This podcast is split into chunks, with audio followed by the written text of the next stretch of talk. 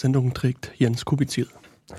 Ja, herzlich willkommen zum Nummer 17, 17. Datenkanal in diesem Jahr, beziehungsweise den ersten in diesem Jahr und den 17. im Allgemeinen. Ähm, ja, wir sind wieder zu zweit. Normalerweise am Start. Ähm, es ist diesmal genau andersrum wie beim letzten Mal. Heute kommt der Jörg etwas später, dafür bin ich ähm, zunächst erstmal die ersten paar Minuten allein hier. Ja, bei unserer 17. Sendung soll es ein bisschen um den 29C3 gehen, also um den 29. Chaos Communication Congress. Und wir wollen halt ein bisschen mal erzählen, was es da an interessanten Vorträgen gab, äh, wie die Veranstaltung im Allgemeinen so war. Der Jörg ähm, hat es vermutlich so ein bisschen aus der Beobachterposition erlebt. Ich selbst äh, war dort als Besucher und auch als Redner und ja, kann aus der Sichtweise einiges erzählen. Aber vielleicht ähm, im Vorfeld noch ein paar andere äh, Sachen, ein paar Informationen. Ähm, der eine oder andere hat es vielleicht schon gelesen in den diversen Medien. Es wird wieder einen, äh, eine Krypto-Party geben, diesen Freitag.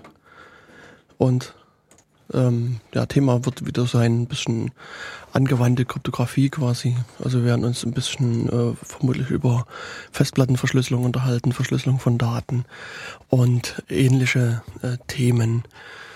Und ja, wer kommen möchte, ist dazu herzlich eingeladen. Ähm, Party heißt insbesondere halt auch, dass äh, ihr ein bisschen was beisteuern könnt. Das heißt, es wäre schön, wenn jemand was zu essen, zu trinken etc. mitbringt. Und vielleicht natürlich wichtig sind natürlich auch Fragen. Also wenn ihr Fragen zu dem Thema habt, ähm, bringt die mit, stellt die uns und wir versuchen die dann halt im Allgemeinen zu beantworten. Ja, das ist sozusagen die einzige ähm, Veranstaltung, die jetzt als nächstes ansteht. Ähm, ansonsten ja, fange ich schon mal so ein bisschen an zu erzählen, bis der Jörg kommt. Also, wie gesagt, das Thema ist der 29C3, der 29. Chaos Communication Congress. Das ist also immer die übliche Jahresendveranstaltung des CCC. Zwischen äh, den Feiertagen sozusagen, also ähm, das Weihnachtsfest kann man quasi noch zu Hause feiern. Und danach ähm, muss man sich auf die Socken machen, Richtung Hamburg in dem Falle. Und bis zum 30.12., also bis kurz vor Silvester, ähm, geht dort die Veranstaltung. Also der Chaos Communication Kongress stammt ursprünglicherweise wie der CCC selbst aus Hamburg. Ähm, es ist meines Wissens 1984 das erste Mal abgehalten worden. Dort ähm, gibt es halt zahlreiche Vorträge, man kann sich mit Leuten treffen, dort unterhalten und ähm, verschiedene andere Dinge dort machen. Ähm, es war dann so, dass äh, der Kongress dann irgendwann nach Berlin umgezogen ist. Zunächst in das Haus am ähm, Kölschen Park. Ähm, das wurde dann halt auch irgendwann wieder zu klein und dann ähm, war der Kongress eine, äh, einige Zeit im BCC, im Berliner Kongresszentrum, in der Nähe des Alexanderplatzes im Haus des Lehrers. Und ja, jetzt äh, war das halt in den letzten Jahren auch schon wieder so, dass äh, auch das Haus wieder zu klein geworden ist. Und so begab man sich halt wieder auf die Suche nach einem, nach einer neuen Lokalität. Und ähm, interessanterweise fand man diese Lokalität halt wieder in Hamburg. Also in Hamburg gibt es das CCH, Kongresszentrum Hamburg. Und äh, dort fand also der diesjährige Kongress dann statt. statt. Startete am, am 27.12. und ging, wie gesagt, bis zum 30.12. Und war halt gespickt mit zahlreichen Vorträgen, gab äh, Vorträgen zu, zu diversen Themen. Ich denke, da werden wir äh, im Folgenden noch ein bisschen drüber sprechen. Ähm, aber natürlich ist es halt auch so, dass äh, dort nicht nur Leute aus Hamburg oder Berlin oder auch Deutschland kommen, sondern üblicherweise kommen Leute äh, weltweit daher. Das heißt, man kann sich auch mal mit Leuten treffen, die man äh, längere Zeit nicht gesehen hat, äh, vielleicht die man nur bisher per Mail irgendwie getroffen hat. Also das ist halt, also der Austausch ist dort wirklich ein wesentlicher Bestandteil des Kongresses. Und ähm, also viele Leute, die ich kenne, besuchen vergleichsweise wenig Vorträge, sondern sind halt nur dazu dort, um, um halt wirklich Menschen zu treffen, sich zu unterhalten. Ja, und ähm, das CCH war auch also wirklich eine quasi große Lösung, muss man sagen. ähm, das BCC in den letzten Jahren, wer das kennt, war einfach wirklich zu eng geworden. Also man saß da mittlerweile sehr, sehr beengt da, musste aufpassen, dass man beim, schon beim Sitzen den anderen nie anrempelt. Zum Teil ähm, kann man in Berlin in, in die Vortrags, äh, gar nicht mehr rein oder musste zum Teil bis zu zwei Stunden vorher sich schon da einen Platz reservieren. Also das war sehr beengt und, und ähm, das CCH hingegen war also quasi paradiesisch, kann man schon fast sagen. Also es war Platz ohne Ende, es gab da mehrere Etagen mit Hacksendern, mit sogenannten Assemblies, also mit so kleinen Bereichen, wo Menschen ihr Projekt vorstellen konnten. Und ähm, der große Vortragssaal, der Saal 1, war also sehr groß. Also auch so, dass man zu den beliebtesten Vorträgen durchaus noch einen Platz finden konnte, wenn man zu spät hinkam. Ähm, bei den kleineren Vortragsräumen, da gab es zum Teil ein paar Engpässe, aber auch die waren eigentlich, zumindest das, was ich gesehen habe, vergleichsweise groß. Also ähm, das CCA bietet aus meiner Sicht schon Platz für die nächsten Jahre. Und ähm, also man kann sicherlich den einen oder anderen Kongress dort mit abhalten.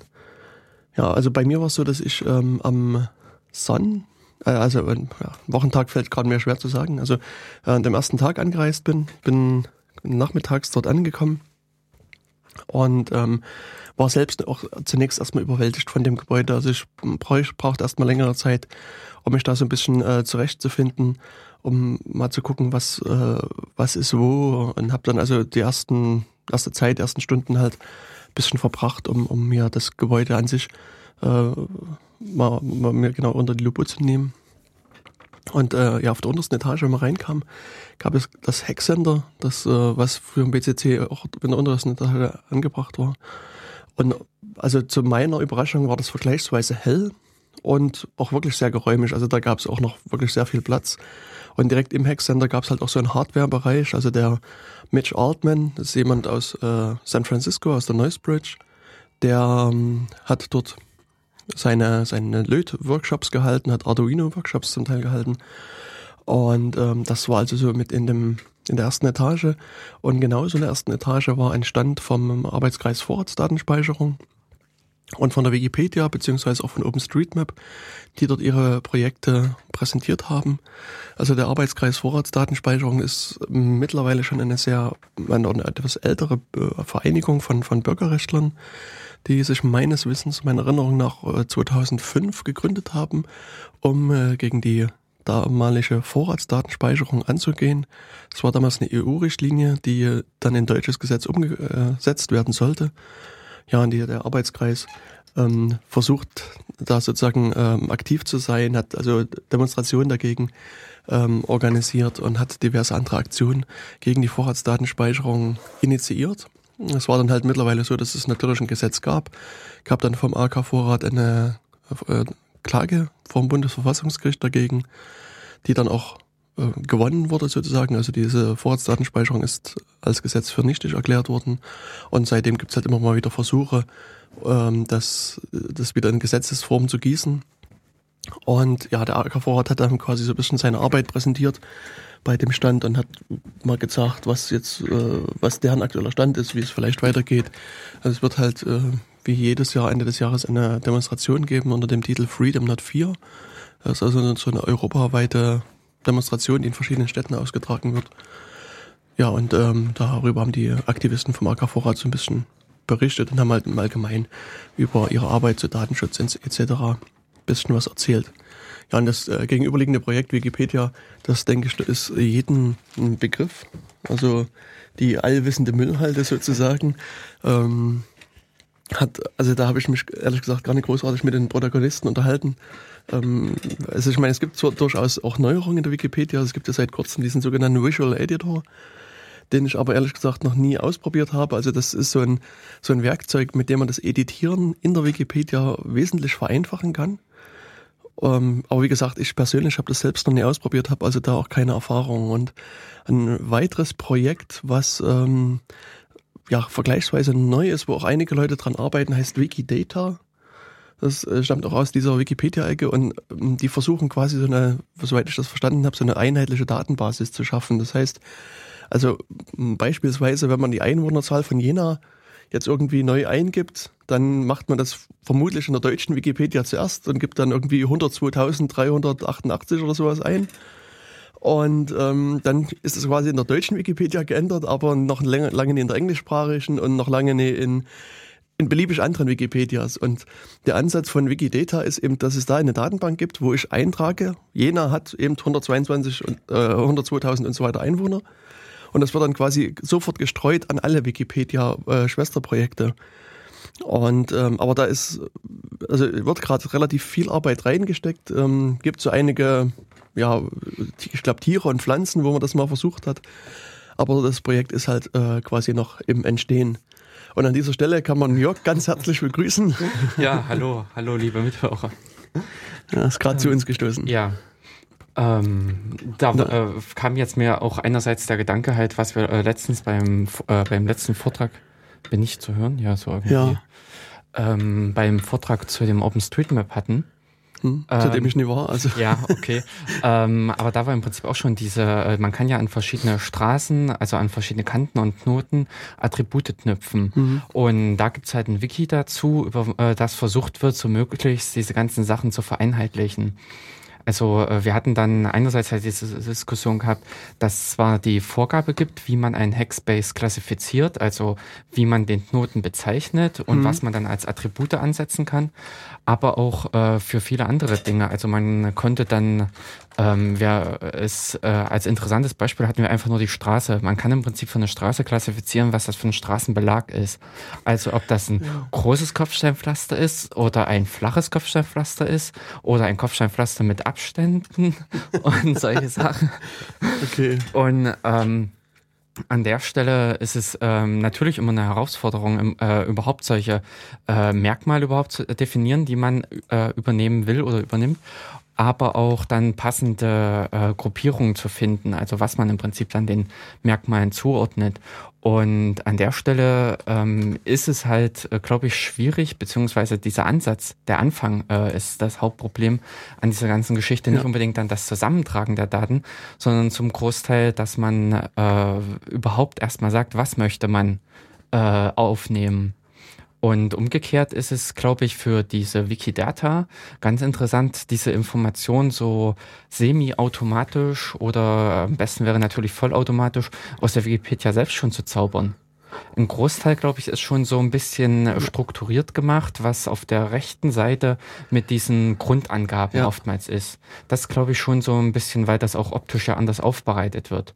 Ja, das ist letztlich nur eine Vorlage. Also das ist quasi so, eine, ja. so ein Template, wo du deine Zahlen und Buchstaben einfach rein einträgst. Und, ähm, Aber trage ich dann nur die... Äh, äh, äh, ähm, ja, das ist so, so Key Value. Also da steht meinetwegen ja. Einwohnerzahl ist gleich 1, 2, 3, 4 und Postleitzahl ist gleich so und so. Also genau. gibt aber, halt irgendwie ein... Mh, aber das ließe sich ja wiederum dann wieder recht gut äh, elektronisch schon auswerten und in die Wikidata übernehmen. Ja, wenn man davon ausgeht, dass die Daten vertrauenswürdig sind, die da drin stehen. Also würde ich jetzt auch pauschal erstmal machen. Ja, das Problem ist aber gerade, wenn wir jetzt bei Einwohnerzahl sind, stell dir vor, du hast in drei verschiedenen Wikipedia-Versionen drei verschiedene Zahlen und, oder vielleicht in zehn, zehn verschiedene Zahlen. Welche ist dann die richtige? Ähm, du meinst jetzt von den Sprachversionen her ja, ja, genau. unterschiedlich. Hm. Okay, das ist schwierig, wobei ich dann natürlich das aktuelle Datum einfach, da würde ich äh, das Datum der letzten Bearbeitung mit heranziehen könnte man wahrscheinlich auch noch das ba äh, Datum der letzten Bearbeitung dieses äh, äh, dieser Zeile mit heranziehen. Mhm. Äh, shit blame. Ja, na gut, das ähm, ist, ne. das, äh, ja, natürlich, das ist dann schwierig im Prinzip. Wer ist äh, die autorisierte mhm. Instanz, die dann sagt, das ist es? Ähm, für die Einwohnerzahlen ist das, glaube ich, noch recht einfach. Da könnte man sagen, das ist das Einwohnermeldeamt oder irgendeine Behörde die sich darauf einigen muss. Aber ähm, bei anderen Angaben ist es, glaube ich, recht schwierig. Hm. Und äh, auch das war jetzt auch so ein Punkt, den ich mitgenommen hatte aus der ähm, OpenStreetMap-Diskussion.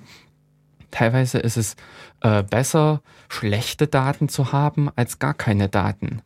Also ich habe es bei mir äh, eben, so waren wir auch drauf gekommen, äh, im Ort gehabt, dass teilweise äh, Straßen fehlten, Straßennamen und ähnliches fehlten.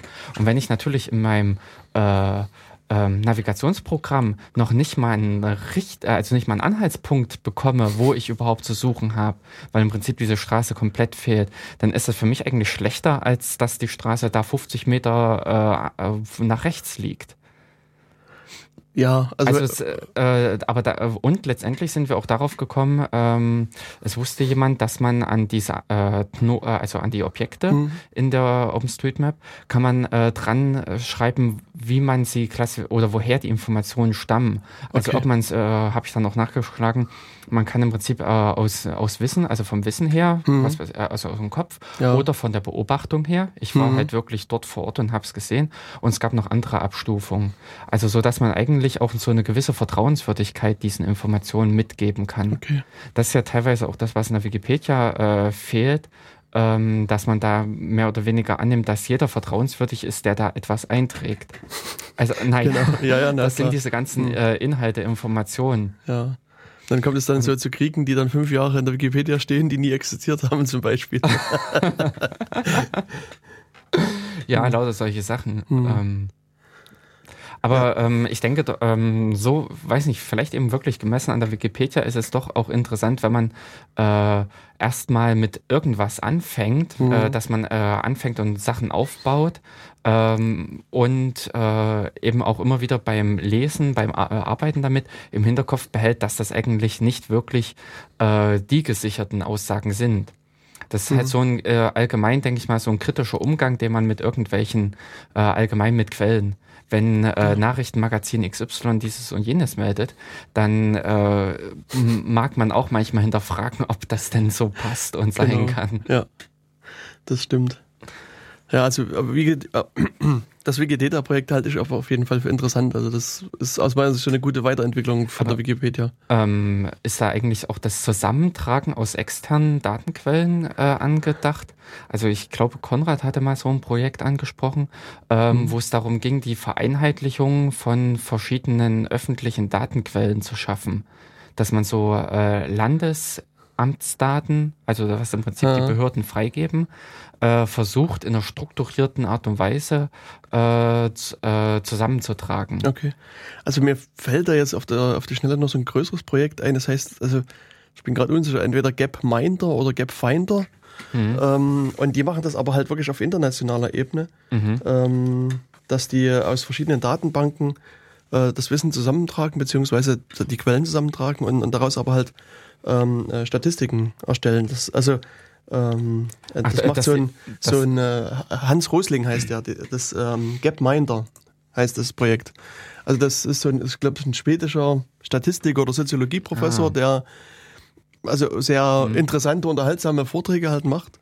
Und äh, dadurch bin ich auf das Projekt gestoßen. Das heißt Gapminder, also die Webseite gapminder.org. Und mhm. die tragen in der Tat so verschiedene Statistiken zusammen und äh, beziehungsweise Werte erstmal zusammen und bauen daraus halt vergleichsweise interessante Statistiken. Aber äh, also auf gut Deutsch, also sie analysieren sie auch. Ja, ja, genau. Es ist in dem Sinne nicht ein reines Sammelprojekt, nee, nee. sondern es ist wirklich auch eine äh, Auswertung der genau, Daten. Genau. Hm, das ist natürlich dann wiederum interessant, wenn man ja. dann die äh, entsprechende Menge dann zusammenträgt oder vielleicht auch die interessanten Fragen über verschiedene Datenbasen hinweg stellt. Mhm. Also nette Korrelation findet, dass wenn in was weiß ich, in China der Sackreis umfällt, äh, sind 14 Tage später erleben wir in Spanien eine Flutwelle oder sowas. ja. Also der hat dann immer so interessante Zusammenhänge zwischen, ich glaube, also ähm, ich, ich muss, muss gerade mal nachdenken. Also es war so zwischen, äh, ich glaube, da dem Bruttoinlandsprodukt, also quasi mhm. dem, Na, dem Geld sozusagen, was, mhm. das, was die Bevölkerung erwirtschaftet und, und der Anzahl der Kinder, die sie produziert. Und da war halt auch so äh, vergleichsweise interessant über verschiedene Länder zu sehen, dass je reicher ein Land wird, desto weniger Kinder produzieren die. Und das ist halt, das ist, äh, ja, war halt, äh, also gab es einige interessante Effekte, die mir vorher noch gar nicht so bewusst waren. Also ähm, Na, was aber eigentlich auch gar nicht so äh, abwegig ist. Ja, ja genau. genau. Hm. Hm.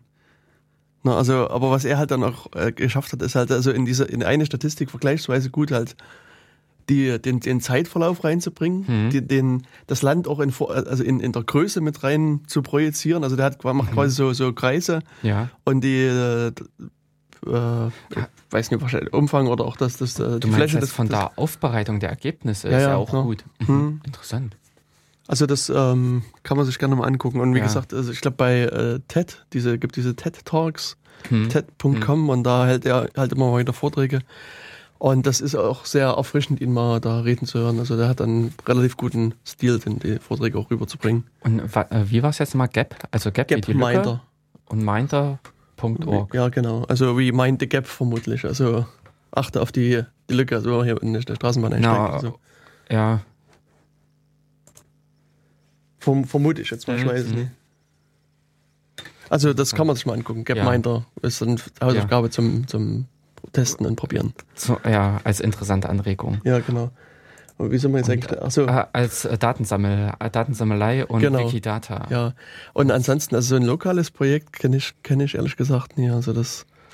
Ähm, müsste ich jetzt auch noch mal, äh, also ich Mhm. weiß, Konrad hatte das mal angesprochen Ja. gehabt, dass es irgendwie um eine Vereinheitlichung, Zusammentragen von verschiedenen äh, Informationen, ich sage jetzt mal so äh, sta- statistische äh, Ämter oder sowas, Mhm. Landesamt äh, veröffentlichen, äh, veröffentlichen ja Daten. Allerdings äh, verwendet da wohl jeder sein eigenes Format und Okay, ja, ja. man kann sich, glaube ich, glücklich schätzen, wenn das äh, die Daten im nächsten Monat auch noch in dem Format sind. Mhm. Und dementsprechend wäre es interessant, wenn man die halt elektronisch auswerten will, äh, dass man wirklich eine äh, gleichmäßige, äh, gleichmäßiges Schema hat Mhm. und nicht irgendwie eben jeden Monat nochmal neu ansetzen muss. Ja. Und das war irgendwie Intention bei dieser äh, ganzen Sache. Okay. Hm. Na, ich kann mich erinnern, dass die lokalen Piraten, also Jena oder Thüringer Piraten, Hm. haben das mal mit dem Thüringer Haushalt probiert, den, also die Daten aus den offiziellen Hm. Berichten rauszuziehen und die halt auch in eine sinnvolle Grafik zu gießen. Hm. Wobei das muss wohl extrem schwer gewesen sein, weil Mhm. das irgendwie Excel-Tabellen gewesen sind, die Herrgott. irgendwie untereinander verlinkt sind und, und also Und die du auch nur wieder in der einen äh, Excel-Version öffnen kannst. das kann auch sein. Ah. Also und, und zum Teil halt, also halt auf Ausdrucksbasis halt auch gearbeitet. Du musst halt quasi das Papier dann, das war halt Querformat, was du irgendwie, wo du drei, drei Blätter quasi Mhm. aneinander kleben musstest, um die Tabelle vollständig zusammen, so nach dem Motto. Also das kann mich erinnern, dass das sehr, ja. Äh, sehr krass klang. Und, und meines Wissens, aber da kann man mich gerne korrigieren, gibt es das auch noch gar nicht zum öffentlichen Angucken. Also das Hm. äh, entweder sind sie jetzt darüber quasi gescheitert und machen Ja, dann nicht weiter, oder sie sind, sie sind noch dran an, an, an Kämpfen noch mit den Zahlen. das müssen wir noch rausfinden. 2014 kommen dann die Zahlen von 2012. Ja, so ungefähr. Aber das liegt halt eher an dem Format. Also das, der Wille ist da, aber das, das äh, Format ist einfach Hm, hm. Grauenvoll insofern. Das ist ja, teilweise merkt man es ja auch bei vielen, vielen anderen Dingen. Also wenn man mal irgendwas programmiert oder irgendwas Mhm. versucht zu analysieren Mhm. elektronisch, äh, dass es wahnsinnig schwierig ist, da äh, Informationen rauszuziehen, wenn da nicht grundlegend eine Struktur drin steckt. Hm. Und da braucht man sich ja eigentlich nur HTML anzugucken. Also Hm.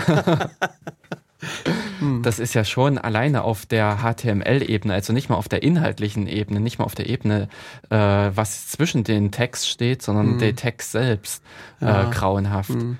Das, Es ähm, gibt irgendwie, ich glaube, bei stackoverflow.com so einen schönen Thread, wo jemand eine Regex für HTML sucht. Und was? da hat, hat jemand äh, dann eine sehr, sehr wundervolle Antwort geschrieben. Ähm, ich glaube, die müssen wir heute verlinken, weil das muss man wirklich lesen. Ähm, muss mal gucken, ob das wirklich Stack Overflow war. Ähm, also das, das äh, ist auch, glaube ich, mittlerweile sehr, sehr gern gesehen. Ja, also das ist äh, auf äh, hat 4400 Punkte mittlerweile als, als Bewertung dort gekriegt. Ähm, und, und das, also den, den Beitrag muss man einfach lesen, weil das ist schon, schon göttlich. Klasse. Hm. Ähm, ja, aber um nochmal ganz kurz äh, oder ganz lang eigentlich zurückzukommen auf die, äh, auf so ein bisschen den Aufbau im CCH. Also Ja. da, dahinter gab es dann halt so einen großen Bereich mit dem äh, Saal 4. Und neben dem Saal 4 war so ein Stand vom Fö ehemaligen Föbut, Hm. ein Verein zur Förderung des unbewegten und bewegten Datenverkehrs oder umgekehrt, die mittlerweile Digital Courage heißen. Das also haben sich umbenannt, weil Föbut wo irgendwie so schlimm war. Ich finde es halt wohl schade, weil ich hatte mich an den Namen gewöhnt, der war irgendwie doch. Einprägsam. Einprägsam, was, ja. Ähm, ja. Aber offensichtlich äh, führte das gerade bei Nachfragen immer wieder zu Problemen. Wie wird das geschrieben? Mit Ö und mit O, E Ja. und so weiter und so fort. Also Es klingt mal ein bisschen, also äh, Digital Courage klingt auch schon ein bisschen eher Web 2. Also Ja, wir müssen genau. etwas fluffiger werden, damit die neue Generation auch noch mitspielt. Ja, genau. Und ja, die hatten dort ihren Stand und da konnte man sich halt einen Ausweis machen lassen. Also die machen sich, machen quasi ein nicht offizielles Lichtbilddokument, fertigen sie Mhm. dort an. Uh, ja, und dann gab es halt generell noch so einen Stand mit, mit wo man Sachen, also so, so Merchandising-Artikel kaufen kann. Aber äh, den normalen Personalausweis oder äh, Ja, das war so ein ID9-Format, also Personalausweisformat, aber war halt ein, ein, ein nicht amtliches Dokument sozusagen. Es war halt ein, ein Föbut oder Digital Courage mhm, äh, Ausweisdokument. Mhm. mhm. Okay. Aber ja, das. Gut, das ist dann sowas wie die Tosca-Karte oder sowas. Ja, ja, genau. Aber es sieht halt doch sehr, sehr ähnlich zu dem normalen Personalausweis aus. Also, Hatten die Sicherheitsmerkmale drin? Vermutlich nicht, ich weiß es aber nicht. Hm, wäre interessant, wie viel. Mhm. Aber ich denke, so viel dürfen die dann auch nicht, weil das könnte mhm. dann schon wieder langsam Urkundenfälschung werden. Das, ja, das, das, das weiß ich nicht. Da bin ja. ich ähm, ich denke, dass das dann auch ab einem gewissen Grad, wenn es zu ähnlich wird, zu nah an einem echten Ausweis ist, dass man dann auch äh, belangt werden kann.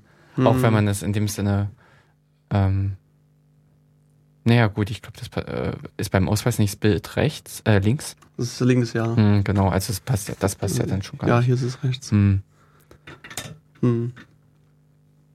Okay, also ja, also das, das haben sie noch gemacht und ansonsten. Ähm, und sonst waren da eigentlich, äh, sind dort äh, auch nur große internationale, war zum Beispiel äh, FSFE da? Nee. Also ich sagen wir mal, ich vermute nein, ich habe sie nicht, nicht gesehen. Nee.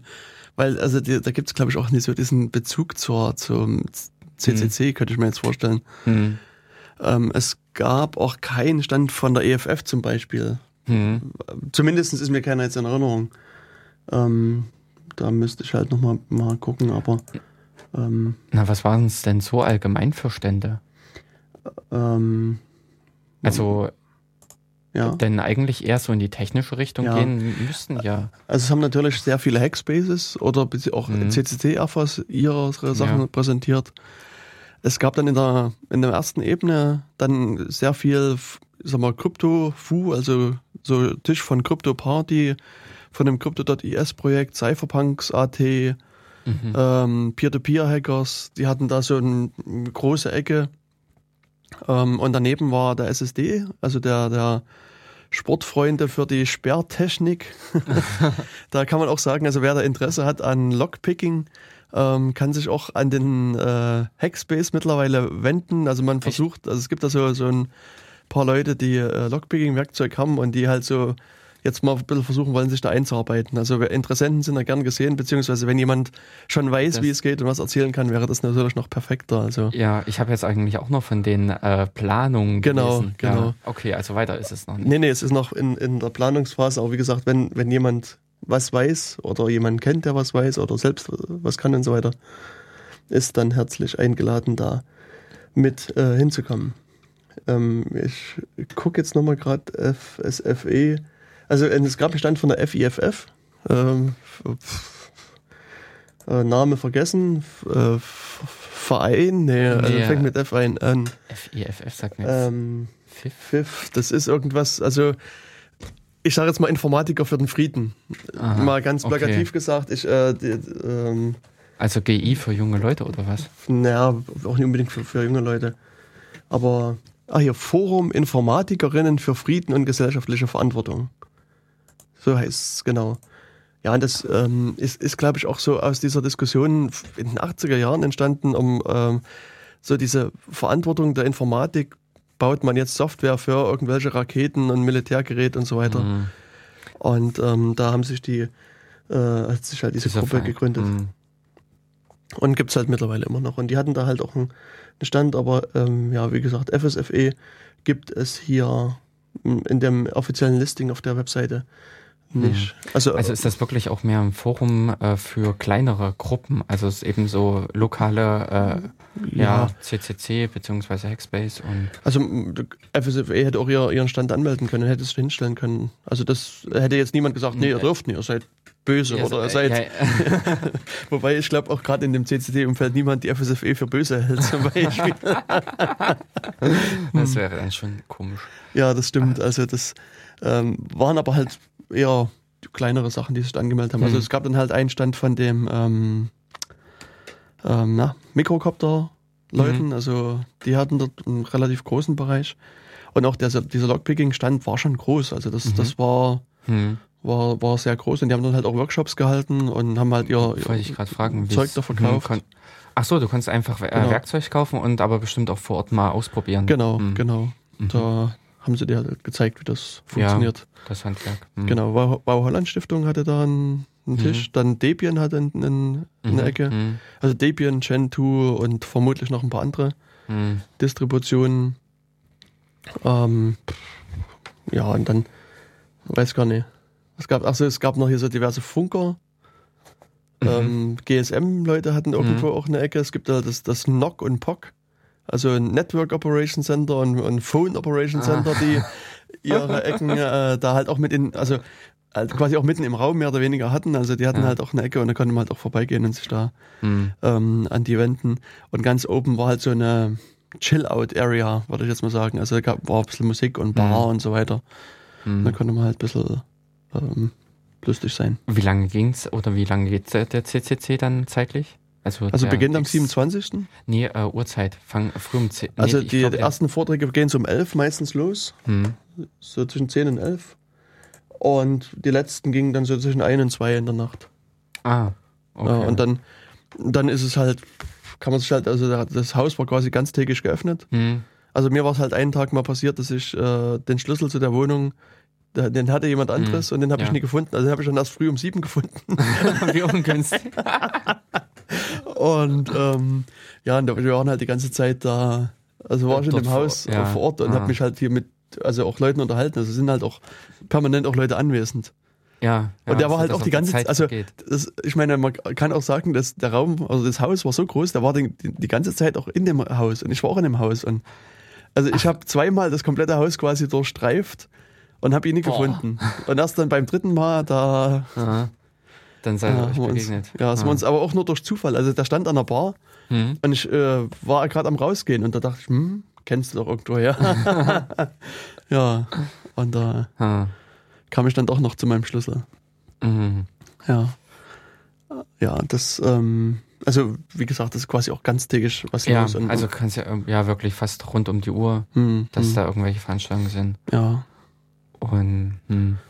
ja, und dann, ähm, ja, also am ersten Tag ging es halt wirklich um, um 11 Uhr los mit dem Eröffnungsevent, wobei, ähm, also ich auch gehört habe, dass es da auch schon wirklich eine lange Schlange gab. Also Leute haben zum Teil ein bis anderthalb Stunden mhm. draußen gestanden und, Mhm. und gewartet, dass sie da rein können. wow.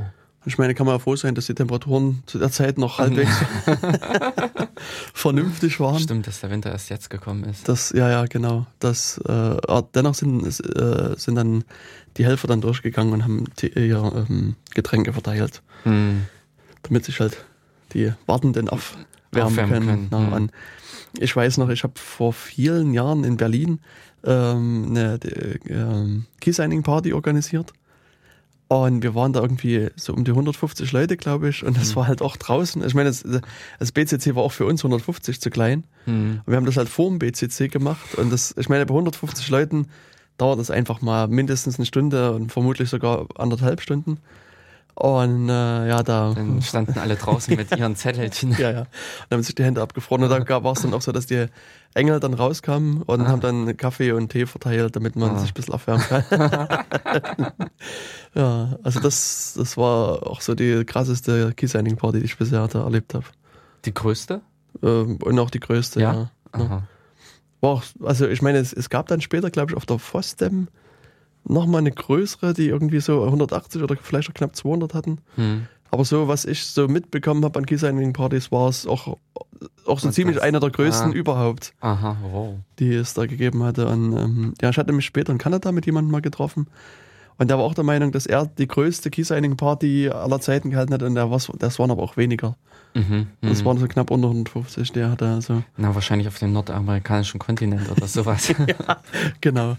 Hm, Aber ich meine, ähm, es ist natürlich auch, also hier nach Größe zu streben, ist vielleicht gar nicht so sinnvoll bei Key-Signing-Partys. nee, ich, also du wirst ja wohl eher äh, sagen können als Genau. Organisator, das kippt dann ein oder das Ja. übermannt dann ein irgendwann. Ja, genau. Also zum einen ist es wirklich sehr viel Aufwand in der Vor- und Nachbereitung. Also muss sich halt Mhm. vorstellen, also ich meine, gut, wenn ich die organisiere, ich lasse mir halt von den Leuten den Schlüssel schicken und dann habe ich einfach ein Skript. Dann wird er das einfach quasi über ein Skript erzeugt mir halt die Liste und erzeugt halt so ein paar Bilder. Ich wollte jetzt sagen, hast du es nicht gleich an Procmail gebunden? Äh, dazu ist es zu ungenau. Das ist das, Wie? also da müsste ich sozusagen mehr, also genauer definieren. Eben. Ja, aber das, das äh, habe ich in dem Fall nicht gemacht. Ach so. Also, aber zum, ich habe ja Mut, weißt du, und da kannst du dir ein Keybinding und externen Ja. Befehl und dann Mhm. ist alles gut. Ja. da sind die Probleme schnell gelöst. Ja, genau. Und dann ist es halt so, ich meine, man muss das halt auch prüfen. Also letztlich der Sinn der Key-Signing Party ist ja, dass ich den, den Ausdruck da prüfe, also diesen, diesen Streifen. Ist der Fingerprint in Ordnung, der, der da auf dem Zettel angedruckt ist? Hm. Und ist auch wirklich die Person, steht die Person vor mir, hält die mir einen richtigen Ausweis hin und so weiter und so fort. Und dieser Prüfungsaufwand kostet Zeit. Und am Ende, wenn ich fertig bin, Mhm. muss ich das halt auch irgendwann noch richtig unterschreiben. Und da hilft halt wenig Technik. Also da, ich meine, es gibt halt dieses CAF-Skript und, und Mhm. auch andere Sachen. Aber dennoch, also so, so bei 60 bis 100 Leuten sitzt man Mhm. bestimmt ein bis zwei Stunden dann vorm Rechner und ist nur dabei. Also man muss auch da wieder gucken, ist der Fingerprint, der auf der Liste steht, genau der, der auch mir auf dem Bildschirm angezeigt Mhm. ist. Dann gibt's halt einige Leute, die heißen halt irgendwie Fubar 32 und ich meine, ich unterschreibe solche Leute einfach nicht. Also wenn sie halt unter Pseudonym agieren, das kann ich nicht prüfen, sondern dann muss halt irgendwie ein Real-Name dastehen. Hm. Und äh, also da gibt's halt so diverse Punkte, die, die dann zu prüfen sind. Und das führt halt dann halt viel, dass von am Ende von 150 oder vielleicht auch nur 100 Leuten vielleicht nur 50 oder 70 wirklich effektiv Unterschriften leisten und den anderen sagen, naja, wir machen das, wenn wir mal Zeit haben. Aber das wissen wir Ja. ja, das ist quasi Das- nie. Ja, äh, aber wobei da auch die Alternative ja wäre, das ähm, mit weniger äh, Prüfstatus zu unterschreiben. Du hast ja auch im PGP ähm, die Möglichkeit Ja. zu sagen, ich habe es nicht mit Stufe XY geprüft, Genau. sondern ich habe halt nur niedriger. Hm. Aber dennoch ist es dann halt Mhm. besser, sich in einer kleinen Runde zu treffen und, und da seinen, seinen Schlüssel zu unterschreiben. Das halte ich für wesentlich sinnvoller.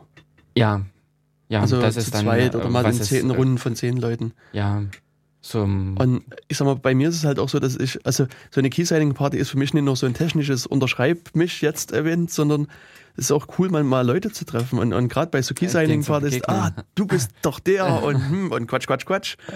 Und, Ja. und, und dann sieht man immer wieder mal so Lücken in, dieser, in diesen Schlangenreisen, weil dann irgendwie zwei Leute längere Zeit quatschen und vielleicht irgendwie noch ein gemeinsames Projekt gerade noch initiieren oder so. ja, Und also das ist halt auch der angenehme Effekt. Und wenn man halt so große Ah. Pa- Runden hat, da geht das nicht. Da muss man quasi immer hinter jedem stehen, der stehen bleibt Mhm. und dem einen Tritt Ja. geben, dass er weiterläuft. Und das ja.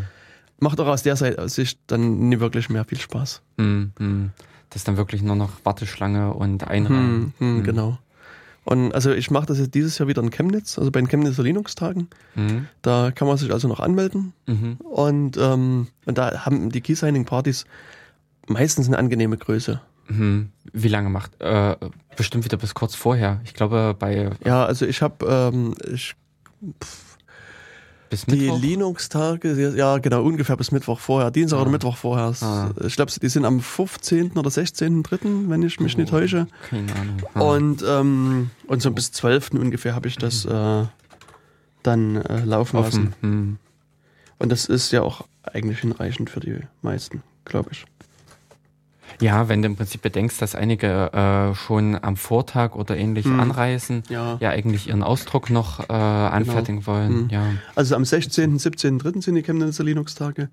Ja, und ich habe es bis zum 12. gemacht und meistens bin ich dann, also quasi, ich nehme noch Schlüssel bis 23.59 Uhr an Hm, genau, und dann ist Und dann ist halt Schluss, dann, dann lasse ich halt mein Endskript drüber laufen hm, und lade die Schlüssel und, und, und den Keyring hoch und, und schreibe dann eine Mail an alle. hm, Und ja, dann kann man das quasi schon ausdrucken. ja, hm, dann ist das. Also das, ähm, ja, das, das geht schon.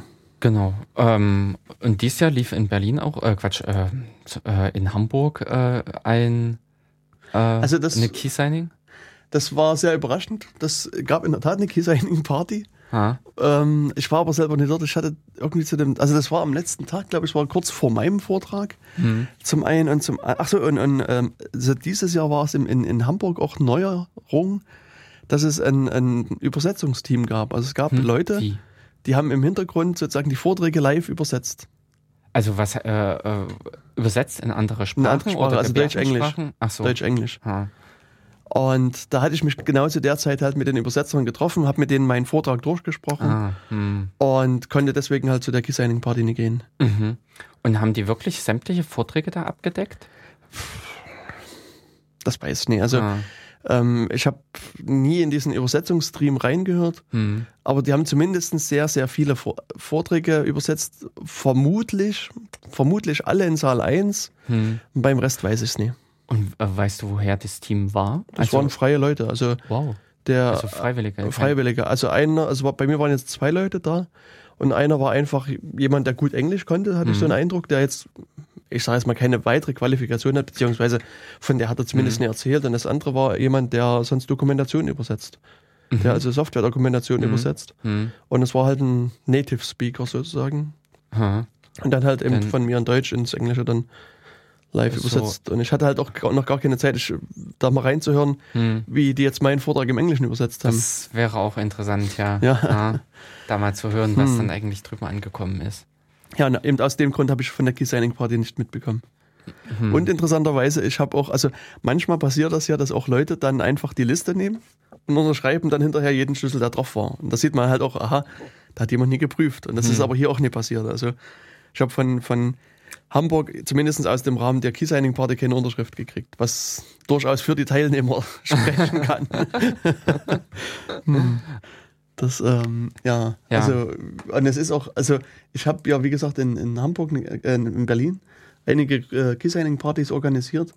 Und es ist auch so, das war dann ein Konsens und kann ich auch verstehen und nachvollziehen, dass sie gesagt haben, also wir wollen quasi keine offizielle Key-Signing-Party von Seiten des CCC machen, eben aufgrund der auch angesprochenen Probleme, weil bei so, so großen Partys ist nicht mehr zu gewährleisten, dass da ordentlich geprüft wird und dann sind die Probleme, so. die hinter, hinten raus entstehen, größer Ja. als der Nutzen. Hm, hm. Wenn man im Prinzip dann sagt, okay, es war eine CCC-Key-Signing-Party oder Ja. sowas, dann äh, ist das extra sicher oder sowas ähnliches. Nee, das nie, aber weil auch, wenn da Ja, das 150 Image. Leute oder 200 Leute da, da sitzen, da kannst du von Natur aus nicht mehr, nicht mehr davon ausgehen, dass jeder ordentlich prüft und, und also, Naja, gut, aber die, äh, die schlecht prüfen, die wirst du wohl auch so im zwei äh, Augen, also wenn du Die- dich äh, die, ja. im vier Augen oder vier Augen haben. aber das ist schon, schon vom Grundsatz her wahrscheinlicher, weißt du, wenn, wenn ich mit dir eine Key-Signing oder ja, einen dann ist das Keys überprüfe, dann, ja, dann ist die Intention. Äh, ja, dann hat man ja auch quasi beliebig viel Zeit, um hm, das auszudiskutieren und ähm, zu gucken, ob man der Ausweis Ja, ja, ne, noch. ne. Also ich habe vor kurzem mit jemandem äh, auch sozusagen eine Zweier-Key-Signing-Party gemacht und war sehr überrascht, dass die Person dann halt meinen Ausweis anguckte und dann mich, mir noch Testfragen stellte. Das hatte ich bis dahin auch noch nie erlebt. Also so, ne, keine Ahnung, was, was ist die Postleitzahl von deinem Wohnort oder welchen Monat bist du geboren oder sowas. Und, und Was?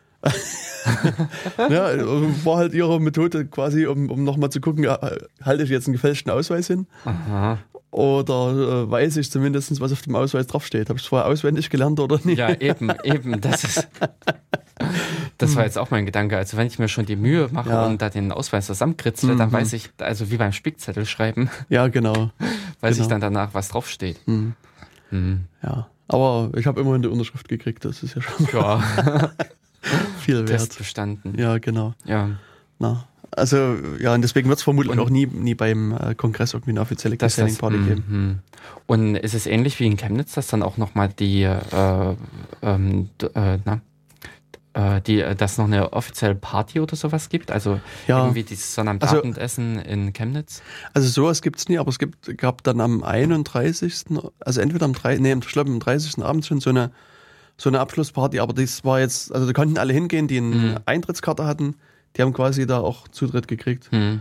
Und es war aber jetzt, ist jetzt nicht so wie in Chemnitz, dass da irgendwie noch ein großes Buffet aufgefahren wird Hm. und so weiter. Ja. Ähm, das ist ja eh so, dass der, der Kongress lebt eigentlich wirklich von, vom Mitmachen. Also Mhm. das, das ist halt so auch der, der Spirit, wenn man so sagen kann, ähm, dass, dass Leute zum Teil auch wirklich dahin fahren, um, um einfach mitzuhelfen, um, um zu engeln, also um, um Mhm.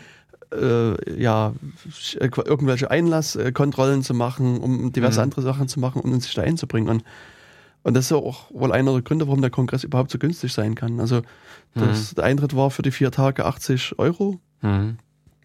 und das ist für so eine Veranstaltung vergleichsweise günstig. Also wenn du das mit irgendwelchen anderen Kongressen, so ja, ja, Firmenkongressen Mhm. oder sowas vergleichst, dann ja. ja.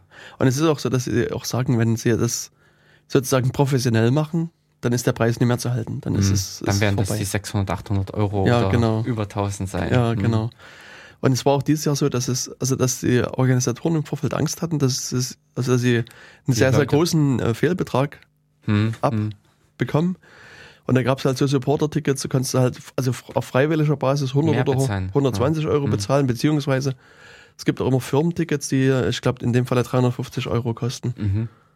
Und ja, also Mhm. es gibt auch in der Tat, ich habe einige Leute getroffen, die auf Firmenticket, also wirklich auch die Firma, denen Mhm. das Ticket bezahlt hat, um dahin Wow. zu fahren. Das fand ich auch Ja, sehr in Ordnung. das ist ja wirklich auch für Hm. die Firma spricht das. Ja, und, und Fefe schrieb dann irgendwie, dass, dass äh, er wohl gehört hat, dass der Kongress zumindest mit einer schwarzen Null geendet hat. Also das, Mhm. und das ist wohl auch ziemlich einmalig, weil die an, ganzen anderen letztjährigen Kongresse alle im roten Bereich waren. Mhm. Also war, es war also auch von der Seite her war der Kongress offensichtlich ein Erfolg. Hm. Ähm, wer, wer ist genau der Veranstalter? Also der Veranstalter ist die CCCV GmbH. Das ist also eine, Und- ja, ja, irgendwie eine, eine Gesellschaft, die am, am CCC dranhängt. Ja, Also ich glaube, also ich weiß es nicht genau, aber äh, ich bilde mir ein, dass die mal gegründet worden ist, eben um diese um diesen Kongress, zu durchzuführen, veranstalten. Ja. Aber ähm, also, äh, woher kriegt die ihre Kohle? Na, vermutlich vom CCC. Also das, Also, das weiß ich nicht. ah, Müsste ah. mal. Ja, na gut, man wird äh, juristisch sich im Prinzip so abgesichert Mhm. haben, dass falls da Probleme auftreten, dass man da eine passende Gesellschaft hat, die man dann Ja, ab, abwickelt. hm. Hm. also Aber, das. äh, ja, ja. äh, nee, es gibt eben, auf alle äh, Fälle eine juristische Person, die das in der Hand hat. Aha. Äh, denn ab einer gewissen Größe ist das ja dann ein echtes Problem. Hm. Also beziehungsweise was heißt ab einer gewissen Größe? Ja. Es geht ja eigentlich hier schon los äh, mit dem Hackspace. Du kannst ja, Ja, äh, im genau. Prinzip einen Raum mieten und ähnliches. Ja, ja. Obwohl es vielleicht nur die 10, äh, nee, ich glaube 50, hieß es nicht letztens, dass 50 Mitglieder mittlerweile sind? Nee. Also so knapp über 30 durften es sein. Okay. Ich dachte jetzt, es waren letztens mal irgendwie gesagt worden, dass es schon einige mehr geworden sind. Also, Also sind mehr geworden, Ja, aber also ich so glaube viele. sozusagen, okay. der, der Break-Even beim Hackspace liegt so bei 40 Leuten. Also wenn man 40 Mitglieder hat, ist es so, dass sich dann der Raum, dass man den Raum erstmal bezahlen kann. Also Okay, hm. das ist ja auch so das Problem, dass Das- äh, der das- Raum momentan auch auf der Kippe steht. Ja, genau, ja. Das, äh, ich habe da schon irgendwie wieder die Warnung gehört, dass wir äh, oder dass im Hm. Prinzip in einigen Monaten die Kündigung äh, geschrieben werden muss, Ja, weil ja, ja. Äh, voraussichtlich das Geld dafür einfach nicht da ist. ja, ne. Hm. Also Prinzip- äh, quasi, in, ich glaube, ein halbes Jahr ist noch irgendwie Geld da, ja, genau. laut, genau. laut Mailingliste. Oder Und. Hm. bei drei Monaten Kündigungsfrist müsste man halt im, im März dann den Raum kündigen. Ja, ja, genau, das war auch das. Ja, Hm. gut. Wir lesen offensichtlich die gleichen Quellen. Genau. Also insofern, also wenn, wenn da Zuhörer da sind, äh, der Hackspace sucht also noch Mitglieder, auch insbesondere wer da jetzt eine Firma von euch hat und, und gerne hier Projekte unterstützen will. Ja, das Ähm, wäre interessant. Also genau. wenn im Prinzip eine Firma sich da in irgendeiner Weise beteiligen kann. Und ich denke mal auch, es wäre interessant so von den Projekten selbst her. Hm. Also es war jetzt, was du halt mitgebracht hattest, glaube ich, auch vom ja, Kongress. ja, sch- genau. Diese Bastel-Sache. Äh, Hm. Ja, mich hatte also da jemand von einem anderen Hackspace aus Bremen angesprochen. Die haben einen selbstdruckenden Drucker. also sie haben halt so einen 3D-Drucker sich angeschafft und, und der Witz bei dem Drucker ist halt, er kann sich selbst ausdrucken. Und die äh, haben halt so die Idee, dass sie äh, die grundsätzlichen Teile an andere Hackspaces weitergeben. Eben mit der Auflage, dass die sich halt genauso einen Drucker wiederbauen und Mhm. wieder Teile replizieren und die wieder dann weitergeben an, an andere Hackerspaces. Hm. So Und äh, etwas das- viralen Effekt. ja, genau. Und, und deswegen habe ich dann die Teile, also es gab also auf der Mailingliste einige Leute, die gesagt haben, ja, ja, das, wir machen das Hm. mal.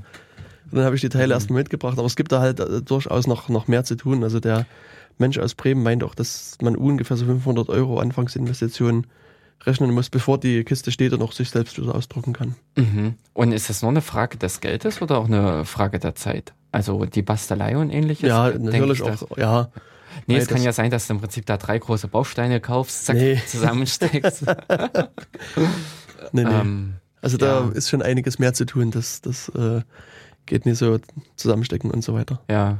Und hatten, äh, war dort auch so ein ähnliches Projekt vor Ort? Hattest du da was gesehen gehabt? Ich kann mich, glaube ich, an den Sinn, dass in Chemnitz letztes Jahr sowas Hm. Also ich vermute ja, ich habe aber nichts gesehen. Also das, äh, Hm.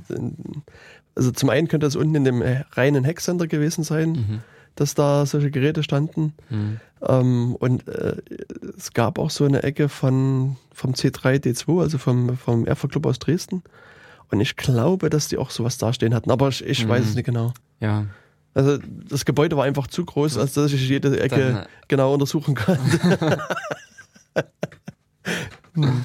also das ist eine direkte Beschwerde hier. Das Gebäude ist einfach zu groß. Wir müssen wir brauchen wieder ein kleineres Haus hier. Das geht so Ähm, nicht weiter. Ja, der CC, äh, na, aufgeteilt. Äh, nee, aber es gibt auch den Sommer. Es gibt, glaube ich, äh, zum Kongress, glaube ich, noch das Sommercamp oder so ähnlich. Ja, das, ja, aber das ist schon ein bisschen getrennt. Also das, es gibt das Camp zum einen, das äh, Mhm. Findet alle vier Jahre statt. Mhm. Oder ja, ich glaube alle vier Jahre, wenn ich mich jetzt nicht, nicht täusche. Hm.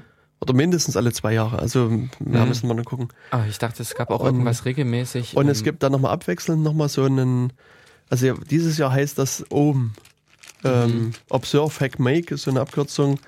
Das hat aber quasi, das ist auch so eine, so eine Art Camp, also auch Freilichtveranstaltung. Hm. Ähm, das, ja, ist, ist halt eine ähnliche Veranstaltung, aber es ist jetzt Also- nie keine, Na, ich dachte, also nicht das, das, das Gegenpart zu, zur Winterveranstaltung. So kann man das vielleicht nicht sehen. Nee, nee, äh, das Camp, glaube ich, war auch eher zum Mitmachen, also dass man sich trifft und irgendwas tut, dass man Mhm. da äh, eher praktisch Ja. und weniger im Sinne von Zuhören und in, ähm, ja, Mhm. ko äh, konsumieren. Ja. Na, es gibt ja dann noch im, auch im Sommer die, die SIG-Int die, in Köln, die aber eher so einen, aus meiner Sicht, so gesellschaftlich-politischen äh, so Orientierung hat. Also Mhm. gar nicht so die technische Orientierung, sondern eher so, wo gesellschaftspolitische Themen mehr oder weniger besprochen werden. Mhm. Und dann, ich meine, ansonsten gibt es ja sehr viele kleine Veranstaltungen noch. Es gibt halt den, das Easter Hack, was jetzt auch demnächst hier ansteht, zu Ostern. Mhm. Ach, ach, wie erstaunlich. Ähm, das, ähm, dann die Datenspuren, die im Oktober vermutlich äh, stattfinden. Die äh, Veranstaltung in Dresden, die auch eine sehr, sehr schöne Veranstaltung eigentlich ist. Ähm, auch mit, mit vielen Vorträgen. Und dort ist so die Spezialität, äh, da gab es so einen Junghacker-Track. Seit zwei Jahren gibt es den mittlerweile. Und das heißt, da können halt wirklich Kinder hingehen und, und zum Beispiel löten. Also ich war halt letztes Jahr mit meinem Sohn dort und wir haben halt so einen, so einen Pentabug gelötet, so einen kleinen Käfer, der ja mehr oder weniger sich bewegen kann.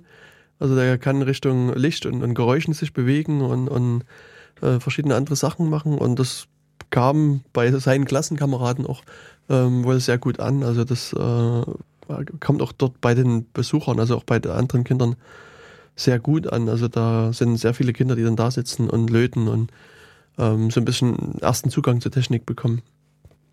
Und ähm, ja, dann gibt's noch die Gulasch-Programmiernacht, die ich glaube in Ulm stattfindet, die aber eben wirklich eher so den technischen Hintergrund hat. Also geht's halt um, um Programmieren und verschiedene Aspekte äh, in, in der Richtung. Und das sind halt alles so sehr äh, viele ähm, ja, kleinere Veranstaltungen, die ähm, ja, dezentral organisiert werden und ja, eigentlich angenehm sind. Und, und gerade diese Veranstaltungen sind bei dem Jahresrückblick ähm, diskutiert worden. Äh, ich hatte nur gerade einen kleinen Ton im Ohr. Also es gibt äh, am, am dritten Tag vom Kongress gab es den CCC-Jahresrückblick und ähm, da sind einige der Veranstaltungen halt diskutiert worden. Ach so, ja, eines, was mir einfällt, ist, sind die MRM-CDs, die Meta Rhine Main Chaos Days. Ähm, das ist halt auch eine ja, eher kleinere Veranstaltung, ähm, wo man sich auch hingehen, also hinbewegen kann und Vorträgen lauschen kann oder mitmachen kann. Da war ich selbst noch nicht da, also da kann ich auch ähm, wenig dazu sagen. Allerdings, ähm, wenn wir jetzt mal so in das Vortragsprogramm selbst reinschauen, ähm, da, das, das reine Vortragsprogramm begann am ersten Tag um, um 11.30 Uhr dann mit der Keynote. Also da wird jedes Jahr quasi ein Sprecher gesucht, der hier die äh, Keynote hält. Das war in diesem Jahr, Jahr Jacob Applebaum. Äh, der Jacob ist an sich ein Entwickler vom, vom Tor-Projekt. Und ja, an sich könnte man ihn vielleicht so als, als Aktivisten bezeichnen. Also der ähm, war und ist bei Wikileaks aktiv, was äh, ihm einige Probleme halt eingebracht hat. Und ähm, macht halt bei diversen Projekten auch mit, also macht auch bei universitärer Forschung mit. Es gibt die sogenannten Cold Boot Attacken, äh, die er mit äh, herausgefunden und, und äh, herausgeforscht mhm. hat sozusagen. Also da ist sozusagen die Idee, dass ähm, wenn man einen Rechner abschaltet, ist der RAM sozusagen nicht sofort leer, sondern äh, da bleibt noch ein paar Sekunden, kann man die Daten aus dem RAM auslesen. Und er hat das quasi damals ähm, mit veröffentlicht und auch bei einem äh, Kongress hier mit vorgestellt. Und er hat dann halt eben, ja, seine Keynote gehalten. Und ähm, ich selbst war eben, wie schon gesagt, zu der Keynote selbst noch nicht mit anwesend. Aber wenn ich mich so richtig erinnere, ging es im Wesentlichen natürlich um die, das große Thema Überwachung. Ähm, es ist ja auch eine, eine, eine Sache, mit dem, mit der er selbst sehr viel Kontakt hat. Also zum einen sieht er, was mit anderen Leuten passiert, die überwacht werden und ähm, bei ihm ist es halt auch so, dass er quasi bei sehr vielen Ein- und Ausreisen ähm, in die USA zwar vielleicht nicht überwacht wird, aber äh, er wird halt immer wieder festgehalten, wird befragt und, und kontrolliert und so weiter. Und also ihm sind wohl auch schon mehr, mehrere Rechner und Telefone abgenommen worden. Und ähm, insofern äh, kennt er sich so ein bisschen mit dem ganzen Thema Repression aus und dann hat halt äh, davon erzählt und hat er versucht so ein bisschen klar zu machen, wo die, die Probleme liegen und hat auch die Menschen da aufgerufen, äh, zum Beispiel Tor-Server mit zu betreiben. Also ähm, hier bis mit für die, äh, ja, also gegen die Zensur quasi zu kämpfen und den Leuten in anderen Ländern hier diese Techniken bereitzustellen. Und ähm, ja, ich glaube, seine, seine Keynote ist auch sehr gut angenommen worden. Also das äh, führte zu einem breiten Medienecho aus meiner Sicht. Und ähm, ja, also insofern war das wirklich eine gute, gute, ähm, guter erster Vortrag. Hat eigentlich schön das Thema des Kongresses auch mit eingeführt. Und, und Jacob selbst ist halt auch ein sehr angenehmer Redner. Also er hm. hat das recht impulsiv, das Thema auch, auch rübergebracht und, und ja, und da es ihn auch persönlich betrifft, hm. Äh, findet das Ganze auf, auf einer ganz anderen Ebene nochmal statt. Dann, ja. Ja, ja und dann ähm, ging es halt weiter mit ähm, Vortrag zur Beeinflussung von unserer Wahrnehmung durch Medien. Also der Maha und Kai Biermann, die äh, haben wieder so ein bisschen mal erzählt, wie äh, mit welchen Konstrukten quasi in Medien gearbeitet wird und ähm, wie man, ja, wie versucht wird, dann halt die, die, Wahrnehmung zu beeinflussen. Ist auch ein Talk, den ich selbst äh, nicht gehört habe. Ähm, muss, muss man also auf die Aufzeichnung in dem Fall verweisen. Also bei mir selbst ging es eigentlich erst mit der Antiterror-Datei so richtig los. Also erst am ersten Tag um 16 Uhr war das so der erste Vortrag, wo ich mal mehr oder weniger auch nochmal reingehört habe. Ähm, also da gab es ja im entweder Dezember oder im November eine Anhörung vom Bundesverfassungsgericht, wo auch der CCC als Gutachter mit eingeladen war. Und im Rahmen des Vortrages haben halt die Konstanze Kurz und Frank Rieger berichtet, wie die Anhörung so gelaufen ist, was sozusagen die Position des CCC zur Antiterror-Datei ist und haben halt berichtet, wer so von der anderen Seite da war. Und was für mich überraschend war, dass da so die äh, gesamte erste Riege das, der Sicherheitsarchitektur der, der äh, des Bundes, des Bundes quasi ah. mit vertreten war. Also Präsident Verfassungsschutz, Präsident BKA, Präsident MAD hm. und, und so weiter. Also und, und sie meinen nur, da kann man halt sehen, wie, wie wichtig denen auch das Thema ist. Das war wirklich das erste Mal, dass da wirklich die alle, zusammen, alle zusammen waren ja. und dass das wirklich sehr hochkarätig äh, so vertreten war. War es öffentlich? Also ich glaube, die Anhörungen sind an sich immer öffentlich. öffentlich. Das Problem ja. ist, du musst dich anmelden und es sind vergleichsweise wenig Plätze da. Hm. Und, und, insofern äh, ist es Gut. quasi öffentlich. man muss halt wissen, wann es ist und sich halt zum richtigen Zeitpunkt anmelden. Und gerade bei so einer Sache wie Antiterror-Datei ist es vermutlich einfach sofort weg. Ja, ja, genau. Also wenn du dann irgendwie eine Stunde nach Bekanntwerden anrufst, mhm. ist alles vorbei. Mhm. Ja, und insofern äh, kann man dann halt nur auf Berichte vertrauen von Leuten, die da waren. Und ich glaube, da gibt es auch, also bin mir nicht ganz sicher, aber ich glaube, gibt es sogar ein Medienverbot, also dass du, du darfst halt auch Ach, nicht daraus twittern oder sowas oder oh, irgendwas aufzeichnen. Also mhm. ähm, mhm. weiß ich aber jetzt nicht ganz genau. Ich glaube, aber das war auch hier bei dem Fall so. Ja, und, und die beiden haben halt so ein bisschen da zu dieser Antiterror-Datei ähm, berichtet. Wobei ich, wie gesagt, das war für mich der erste Tag, da habe ich noch mal reingeschnuppert und habe dann auch gerade am ersten Tag vergleichsweise viele Leute getroffen Mhm. und, und Ah. habe viel offen Gängen verbracht und mich unterhalten und ja, also insofern. Ähm, ja, das, ich habe dann versucht, den zweiten Vortrag, also an, an, am ersten Tag den, äh, noch einen zweiten Vortrag zu hören, der heißt Reigniting the Crypto Wars on the Web. Ähm, das, da habe ich mich als so ein bisschen von der, vom Titel leiten lassen. Mhm. Und ähm, das war halt in einem der kleineren Räume. Äh, mein Problem war, dass ich dann am Ende doch vergleichsweise eingeklemmt war. Also, Mhm. also der Tag war, naja, ich würde nicht sagen, er war schlecht, aber er war schlecht. also, also war, es war zum einen war komplett gar nicht das über, wurde Thema über, über das über das Thema erzählt, was ich jetzt erwartet hatte. Also Krypto Wars, denke ich halt noch wirklich an die Krypto Wars von 19, aus den 90er Jahren. Ah.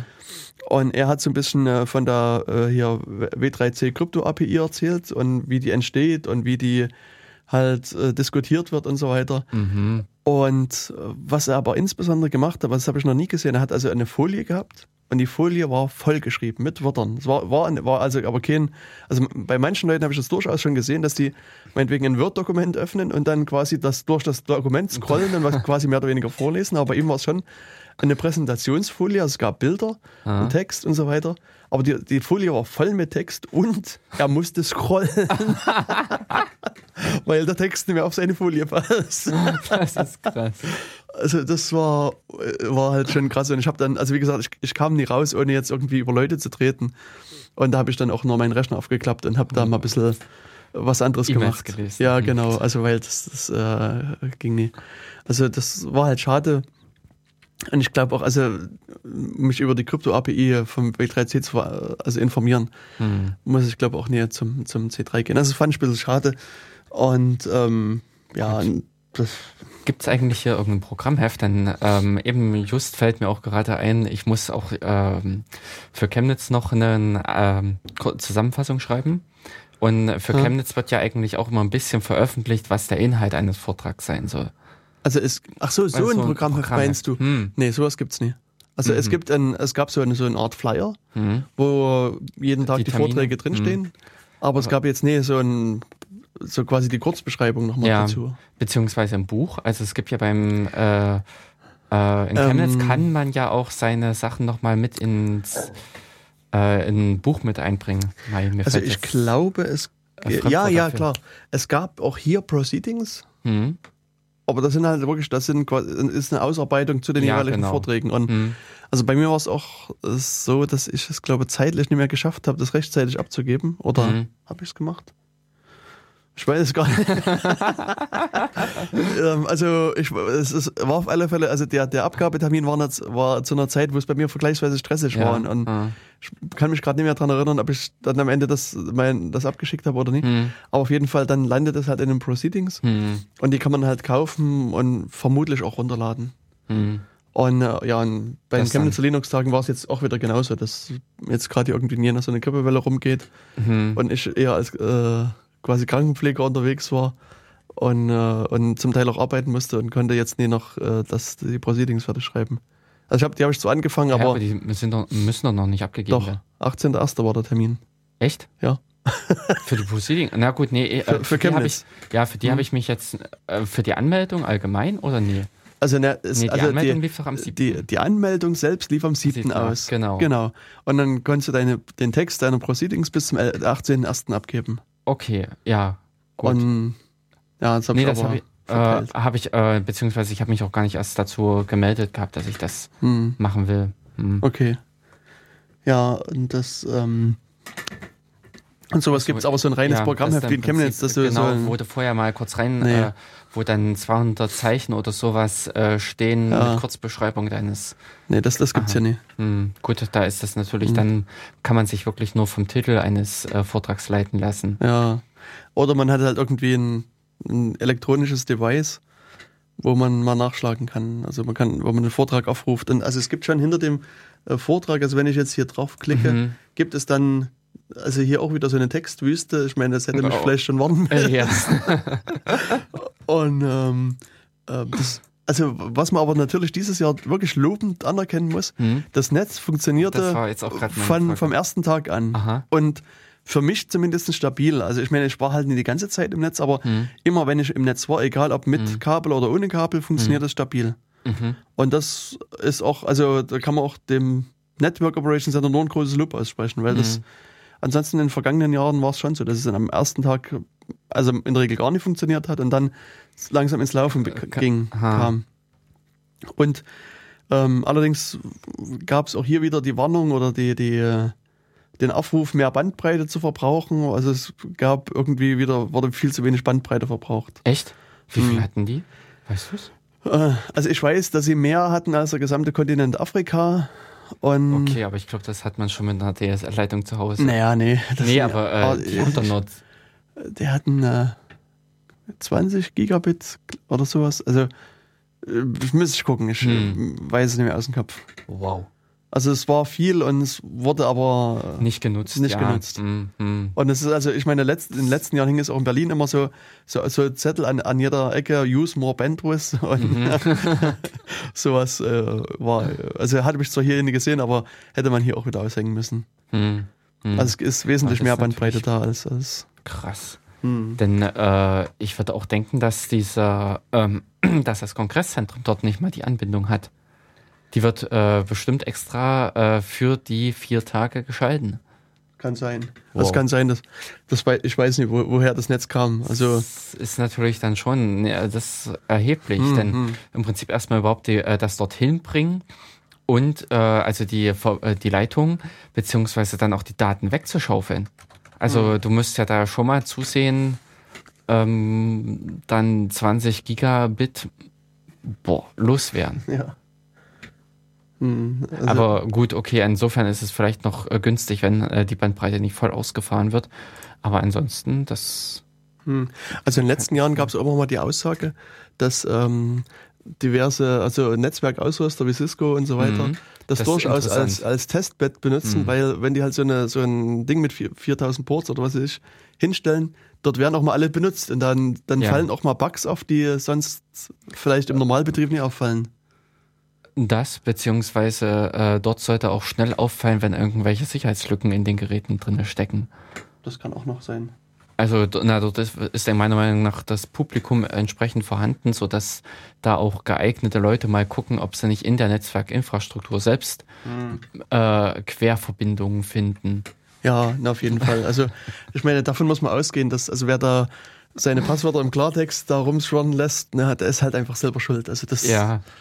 Oder das auf eine, ähm, was weiß ich, auf, äh, äh, freigestellte Windows C Festplatte oder so Ja. ähnliches. genau. Also das, äh, das sollte man halt Ja. nicht tun und, und ähm, also hier die, die Spitze sehe ich gerade, das waren 2000 Mbit pro Sekunde Downstream und 6500 Upstream. Was? Stehen hier. Ab, ab? Ups. Also es steht wurde also mehr rausgeschoben als reingeholt. offensichtlich. Wow. also ein Ähm. umgekehrter Internetanschluss. Äh, Ja, genau. Und ähm, ja, das, das war aber es war halt an einem Tag. Also ich habe das jetzt nur mal beim, beim Googlen halt Hm. auf, auf einer Webseite ges, ge, gefunden. Ähm, die genauen Zahlen müsste man nochmal raussuchen. Ja. Ähm, ja, also das ähm, Ist schon erachtlich, schon ja. ganz Das schön ist- sportlich, Ja, ne? genau. Und das im Prinzip dann, äh, wenn man überlegt, so mehr oder weniger aus einer freiwilligen Veranstaltung, also dass es kein Mhm. richtig kommerzieller Organisator dahinter steht, ja, na, ist das schon äh, beachtlich. Ja. Das Ich meine, es- zu stemmen. genau. Mhm. Aber ich meine, gerade hier, also es gibt ja durchaus einige im Chaos-Umfeld, die auch bei Netzwerkfirmen und XY, so weiter ja, arbeiten und die durchaus wissen, was sie machen und, und Ja, ja. äh, für die es auch quasi Tagesgeschäft ist, so ein, so ein Ding hinzubauen. So, ja, ja, die vielleicht Hm. jeden Tag, die sowieso äh, die ganze Woche über schon an den 20 Gigabit Anschluss hängen und dann nochmal äh, sagen, Ja. hier, den muss ich mal mitnehmen ja, genau. No. oder sowas. Hm. Ja gut, ähm, wollen wir uns einen Augenblick äh, Genau. Pause gönnen und den Hörern mal wieder ein bisschen äh, Zeit zum äh, Entspannen ja, ich habe jetzt einfach bei mir mal ein bisschen in die Musikkiste gegriffen, in die digitale Kiste und habe hier ein Lied rausgefischt. Ähm, natürlich wieder von Jamento, ähm, unserem Lieblingsmusikanbieter. unserem Lieblings. Dort, wo wir unsere Musik raubkopieren. Ja, genau. Dort, wo man äh, es schwer hat, äh, Musik richtig raub zu kopien, äh, kopieren, mhm. weil es dummerweise erlaubt ist. Und ja, äh, ex, äh, was, äh, Executive. Executive würde ich oder, sagen, also es mit dem Ad ja, am Anfang, also Ad, ja, Ad ja, Executive ja, gut, so. doch, das könnte gut passen, Executive und äh, End of Night. So, also dann gönnen wir uns und euch jetzt mal vier Minuten, äh, paar Minuten Pause. Genau, wir brauchen jetzt eigentlich äh, den hier.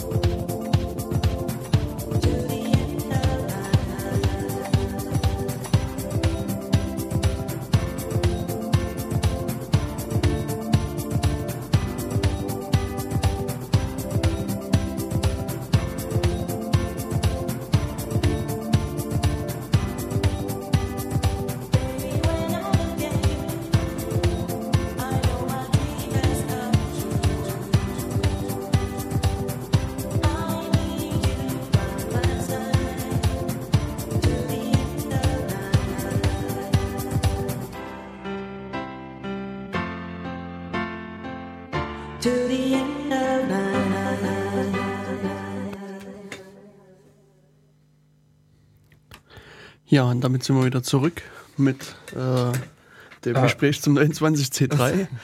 ähm, ja, die Musik war von Executive, sagen wir mal. Und den Titel, äh, den weißt du ja äh, bestimmt End noch. of Night, er steht genau. hier oben noch. Genau. Ja.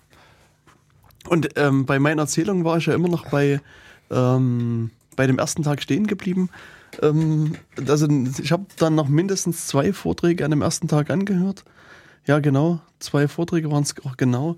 Äh, der erste, der wurde von äh, Katharina König gehalten, mhm. von äh, Heike Kleffner. Äh, Katharina König könnte man kennen von dem 16. Datenkanal. äh, wir haben uns ja am 16. Datenkanal unterhalten über den NSU-Untersuchungsausschuss in Thüringen. Und Katharina hat zusammen mit Heike Kleffner auch in, äh, in Hamburg in dem Falle äh, von ihrer Arbeit beim Thüringer Ausschuss erzählt und die Heike Kleffner wiederum vom Bundesausschuss und haben da ein bisschen Einblicke gegeben und ähm, ich glaube, das hat doch den einen oder anderen nochmal schockiert, was da also so passiert, weil ich, ich glaube, viele beschäftigen sich nicht mit dem Thema und also sie hat auch Sachen erzählt, die mir auch vorher gar nicht bewusst waren. Ich meinte, also in den Akten äh, gab es halt Treffberichte, also wo sich mhm. halt eine Gruppe von fünf äh, ja, Leuten aus der rechten Szene zusammengesetzt haben, haben irgendwelche Aufmärsche etc. geplant und es war halt so, dass alle fünf waren V-Leute beim Verfassungsschutz. und dann hatten sie dann quasi in den Akten fünf Treffberichte von den fünf Leuten. Also jeder hat dann über die anderen berichtet. Aber eigentlich nicht schlecht. Also dann kannst du ja eigentlich die Leute auch mal wirklich kontrollieren. Wie, ja, genau, ob äh, die ordentliche Arbeit leisten. Ja. genau, es war also nur eine QA-Maßnahme. Hm. Ja, ist. Äh Und bestimmt hm. auch eine hochbezahlte. Ja, genau. Ne. Ja, also sie haben dann halt so ein bisschen über die ganzen V-Männer da erzählt, was da so abgelaufen ist und generell. Und, und ich meine, wer so ein bisschen die, die Nachrichten verfolgt um, um NSU, ist eigentlich jede Woche kommen da wieder Nachrichten mhm. raus, wo man, also also man kommt eigentlich aus dem Kopfschütteln nicht mehr raus. das sind natürlich alles nur bedauerliche Einzelfälle, ist ja völlig klar. Hm. Ja, und, und, sie haben dann halt so ein bisschen ähm, darüber berichtet. Und der letzte Vortrag hatte auch nochmal so das Thema Überwachung äh, zum äh, Thema. Das waren also drei sogenannte Whistleblower aus den USA da, also eine FBI-Whistle, also eine mhm. Dame, die, die beim äh, Department of, of Justice ah. äh, gearbeitet hat, so als Ethikverantwortliche, äh, Jesslyn mhm. Raydock. Und die ist aber mittlerweile, arbeitet die halt quasi als freie Anwältin. Und dann zwei Leute von der NSA, also mhm. von Geheimdienst, vom größten Geheimdienst der Welt. und äh, ja, auch die haben dort quasi sich als Whistleblower betätigt und haben halt quasi ihre Erfahrungen mal berichtet und dann haben versucht, ein bisschen die Welt zu warnen quasi. Und also bei der, der Jesselyn Radak, den, also die, das war der einzige Fall, den ich bis dahin noch nicht kannte. Mhm. Ähm, da war es so, sie war eben Ethik-Anwältin sozusagen im, mhm. im Justizministerium und, und also wenn dann halt Leute beim FBI oder aus dem Ministerium ethische Fragen hatten, haben die sich halt an sie gewendet und mhm. sie hat das mhm. dann halt beantwortet und, und versucht, dass das quasi alles mhm. ordentlich abläuft. Und ähm, es gab dann, also kurz nach den Anschlägen, diesen sogenannten American Taliban. Also es war so ein mhm. Amerikaner, Amerikaner, der irgendwie in Afghanistan aufgegriffen wurde. Und es war wohl so, dass die FBI-Beamten dann bei ihr angerufen haben oder ihr eine Mail geschrieben haben und gefragt haben, ob der jetzt an, also Recht auf einen Anwalt hat. Ob die Person jetzt ist ja ist ein Amerikaner, mhm. der aber im Ausland ist, hat er ein Recht auf einen Anwalt mhm. oder nee. Und sie hat gesagt, ja, ist ein Amerikaner, muss einen Anwalt kriegen und muss halt normal nach der Verfassung halt behandelt werden. Und ähm, ja, danach hat sie den Fall wieder aus den Augen verloren und bis er dann halt irgendwann in der Presse landete, weil ähm, zumindest, also es gab dann einige Bilder, die in der Presse landeten, wo der Mann mit äh, so Tape an einem gefesselt war, nackt mhm. und mit hier Mund äh, äh, zugestopft, Knebel. genau, genau, Knebel im Mund und so weiter. Also was nie, nie unbedingt nach einer verfassungsgemäßen Behandlung aussah. Und äh, also über verschiedene Iterationsstufen war es dann einfach so, dass auch ihre Auskünfte nicht mehr in den, in den Untersuchungsakten landeten mhm. und letztlich der Mann vermutlich die Todesstrafe gekriegt hätte aufgrund der Anklage gegen ihn. Mhm. Und es war halt für sie dann wohl der, der Punkt, wo sie gesagt hat, nee, sie spielt er nicht mit. Geht, mhm. spielt mit und ist dann quasi mit den Dokumenten zur Presse gegangen und dann ist mhm. derjenige, hat dann nur 20 Jahre gekriegt, mhm. wobei sie meine, der war einfach zur falschen Zeit am falschen Ort. Das also der, mhm. auch die 20 Jahre sind wohl völlig übertrieben als, als mhm. Strafe gegen ihn. Aber immerhin ähm, hat er keine Todesstrafe, aber ich meine, bei ihr sorgte es dann dafür, dass sie halt natürlich entlassen wurde und ja. hat dann bei einer anderen Anwaltskanzlei angefangen und dann ist sie auch wieder entlassen worden und also sehr, mhm bekam dann halt erstmal kein, kein, keine Zulassung für irgendein Gericht. Nee, nee, aber sie kam gerade in eine Firma mehr rein. Also sie konnte mhm. in keiner Firma mhm. anfangen. Und, und, dann landete sie am Ende noch auf, auf Terrorist Watchlists. Also hier, sie durfte also auch nicht mehr fliegen, ohne dass sie äh, Spezialbehandlung kriegte. Und sie hatte auch angedeutet, dass sie zu der Zeit gerade Mutter geworden war und dann ihre Brustmilch äh, kosten musste, dass da auch keine explosiven Stoffe drin sind und so weiter. Also es, ähm, war halt ziemlich, hm. ziemlich krass. Hm. Und also was sie da halt so erlebt hat. Und dann ist sie halt in so eine Whistleblower-Organisation gegangen als Anwältin und, und hilft halt ah, jetzt dort, äh, dort äh, Whistleblowern äh, vor Gericht. Und hm. ja, und bei dem anderen, also der, der äh, Thomas Drake heißt der, denn, also diesen Fall hatte ich mal vor, weiß nicht, längerer Zeit, also fast zwei Jahren, äh, mal in einer Zeitung gelesen, der New Yorker. Ähm, die hatten mal einen längeren Artikel zu dem geschrieben und ähm, das, also der hat interessanterweise, das ist so ein, so ein Nebenaspekt eigentlich nur, genau am 11., nee, am 9.11. oder 11.9., ich wechsle das immer. Also 9-11, 11.9., genau. Genau bei der NSA angefangen zu arbeiten. Da war halt vorher als so freier Kontraktor dort Aha. beschäftigt und hat dann quasi einen festen Job gekriegt und ähm, er hat mit jemand anderes so eine, so eine, man könnte sagen, Schnüffelsoftware entwickelt. Also die haben mhm. ähm, so eine Software geschrieben, um quasi aus dem wirklich Datenstrom, so, was ich dann irgendwo gelesen habe, so Spezifikationen waren, glaube ich, auch 60 Gigabyte pro Minute, sollten die Realtime analysieren. Und zwar wow. wirklich nach komplexen Suchalgorithmen. Hm. Und, ähm, und das hat er wohl damit mit noch anderen Leuten dort entwickelt und, und, und weitergetrieben. Und ja, nach 9-11 hat es bei diversen Sicherheits- äh, da irgendwie so eine Entwicklung gegeben, dass die sehr viel auf Privatsektor gesetzt haben. Das heißt, also mhm. vorher hat die NSA sehr viel intern Eigen. gemacht. Die mhm. haben ja also einen riesen Bestand an Mathematikern und Programmierern und so weiter. Haben halt viel Software allein und intern geschrieben. Und danach haben die viel ausgelagert, haben viel an Firmen verkauft und man kann davon ausgehen, dass es da auch einiges an Korruption gibt. Also das, mhm, also man sieht ganz deutlich, dass Leute bei der NSA von führender Position in Wirtschaftsunternehmen kommen und die Wirtschaftsunternehmen kriegen auch wieder große Aufträge von NSA. Mhm. Also das ähm, mhm. ist halt, äh, also man kann da vermuten, dass es da so gewisse Verwicklungen gibt und mhm. es haben halt auch die zwei, also der Thomas Drake und auch Bill Binney dann erzählt, dass, also auch, sie haben versucht intern das, das anzusprechen und, und auch der Warnungen auszusprechen mhm. und es hat aber niemand interessiert. Also die, diese eine Software, die heißt SynthRed, die die halt intern mhm. entwickelt haben, die hat wohl Entwicklungsaufwand von drei Millionen US-Dollar gehabt. Mhm. Und, und das wurde eben abgelehnt. Die Software war uncool, Aha. sozusagen. Ja. Und stattdessen gab es ein, ein äh, Projekt, was mit mehreren Rüst also Rüstungsfirmen gemacht wurde, was um die vier, also der hatte vier Milliarden Dollar gesagt. Ähm, ich äh, kann mich erinnern, dass das Projekt aber so nachdem es zwei Milliarden Dollar an Kosten verursacht hatte, äh, gecancelt okay. wurde. Ja, ja. Und ähm, und also ich meine, das sieht, also sieht man schon die, die Relation. Relation ne? Ja, das ist Wahnsinn. Ja. Hm, und, und die haben halt quasi intern diese das einfach angeprangert, was da an Geldverschwendung mhm. da ist, aber es hat halt niemanden interessiert, also auch bis hoch zum Kongress. Und, mhm. und äh, ah. irgendwann ist halt äh, der Thomas Drake dann zur Presse gegangen und hat also auch interessanterweise nur gesagt, dass es da eben Verschwendung gibt. Also der hat quasi auch keine interner Preis mhm. gegeben. Das, äh, und, und, aber es gab dann halt eben Artikel, und ja, dann ist auch er irgendwann identifiziert worden, dass das also ja, die mhm. Quelle quasi ist. Und, und das Krasse ist eigentlich, dass bei einer Hausdurchsuchung sind bei ihm auf dem Rechner Dokumente gefunden worden, also auch von mhm. NSA, die aber nicht, aber die waren nicht klassifiziert, also die waren, also ja, waren jetzt auch ja. nicht öffentlich, aber sie waren zumindestens Sie war nicht als geheim eingestuft. War nicht als geheim eingestuft. Und was die NSA aber gemacht hat, sie hat ja rückwirkend als geheim eingestuft und hat gesagt, er hatte geheime Dokumente auf seinem Rechner. was natürlich einige Probleme verursacht hat und er sollte halt auch für viele Jahre ah. ins Gefängnis gehen. Und der Witz war eigentlich, also das, die Hilfe für ihn war, dass ein Journalist bei der NSA genau die Dokumente angefragt hat und hat und die gekriegt und hat dann ist dann zum Richter gegangen und hat gesagt, hier, ich habe die bei der jetzt eingefallen. und dann, dann ist die Anklage halt gegen denjenigen zusammengebrochen und, und ah. also er hat irgendwie so eine so eine Minor-Strafe, also irgendwie musste ein paar Stunden Community Service leisten ja, und das ah. war's halt. Also okay. und, und wiederum bei dem Bill Binney ähm, war es wohl so, dass die, ähm, dass als er auch in den Fokus hm. der Ermittlungen gerät, geriet, da ist einfach mal früh bei ihm ein Trupp FBI-Leute eingerückt, mhm. hat ihm quasi Pistole unter der Nase gehalten und sind dann wieder gegangen. Ohne, also so wie Ach, es klang, ohne, ohne irgendwas. gemacht. Nee.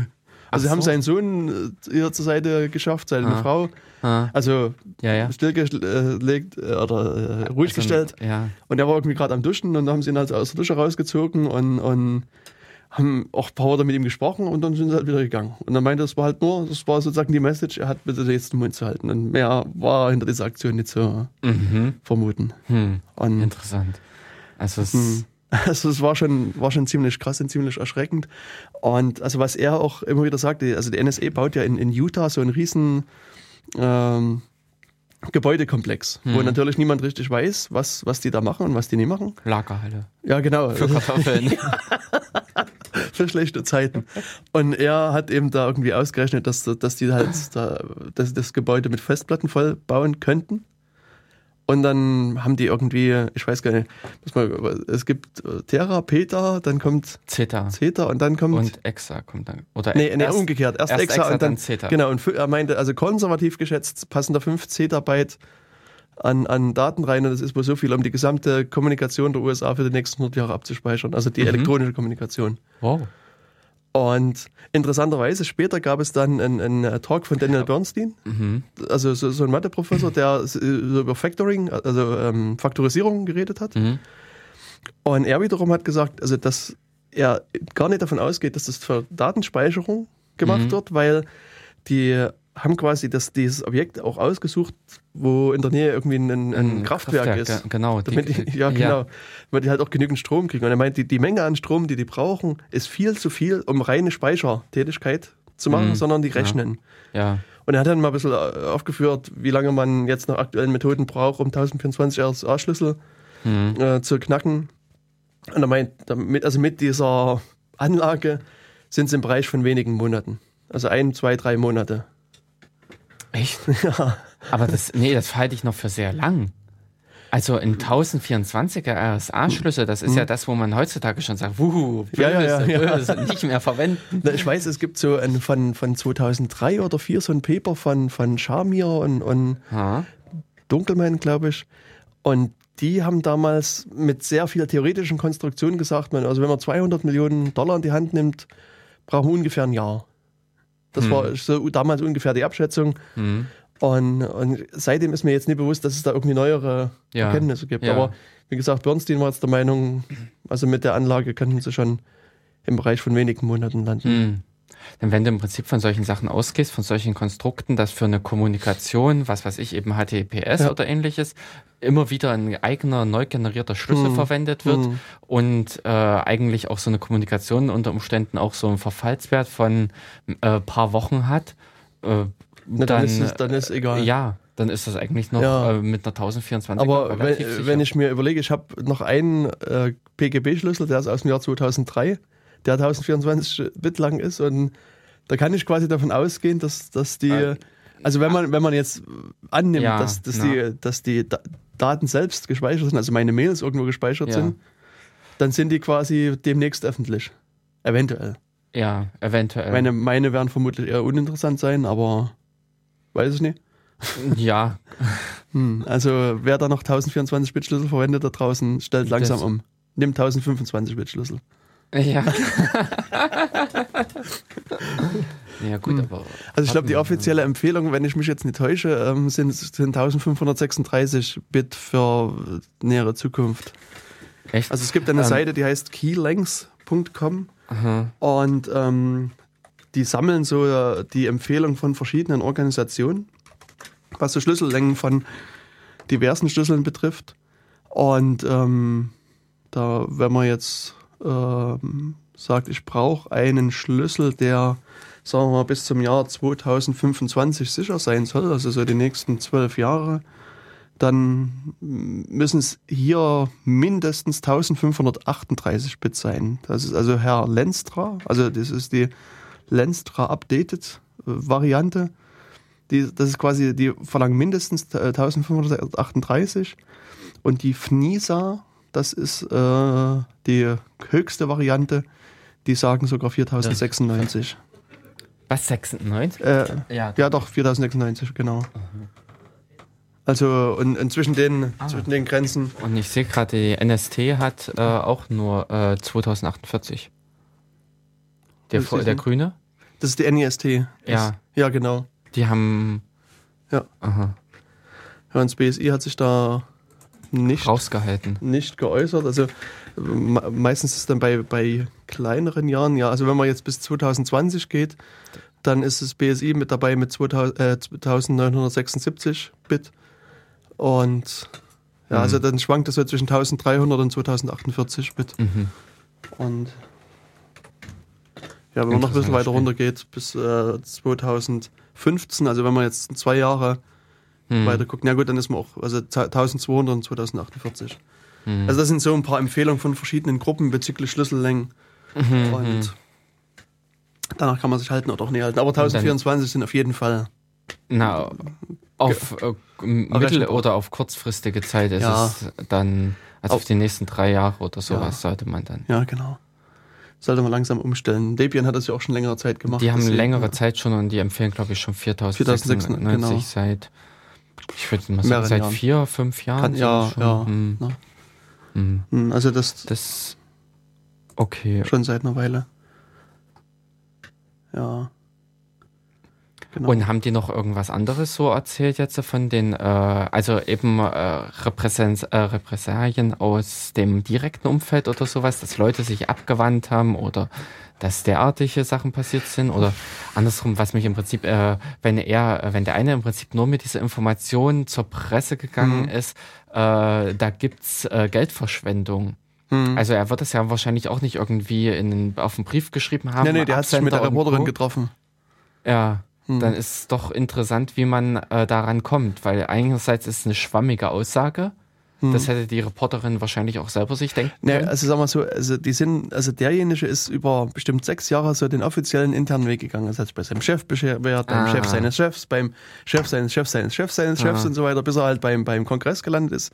Da gibt's also eine, eine also wie bei uns die PKK, gibt's halt dort Ah. auch so eine so eine Kommission und er hat sich dort bei der Vorsitzenden beschwert und da gibt's halt auch offizielle Dokumente, die Ja, vermutlich, das müsste man nochmal nachgucken, Hm. auch öffentlich sind, also zumindest unter FOIA-Requests auch abrufbar sind. mhm.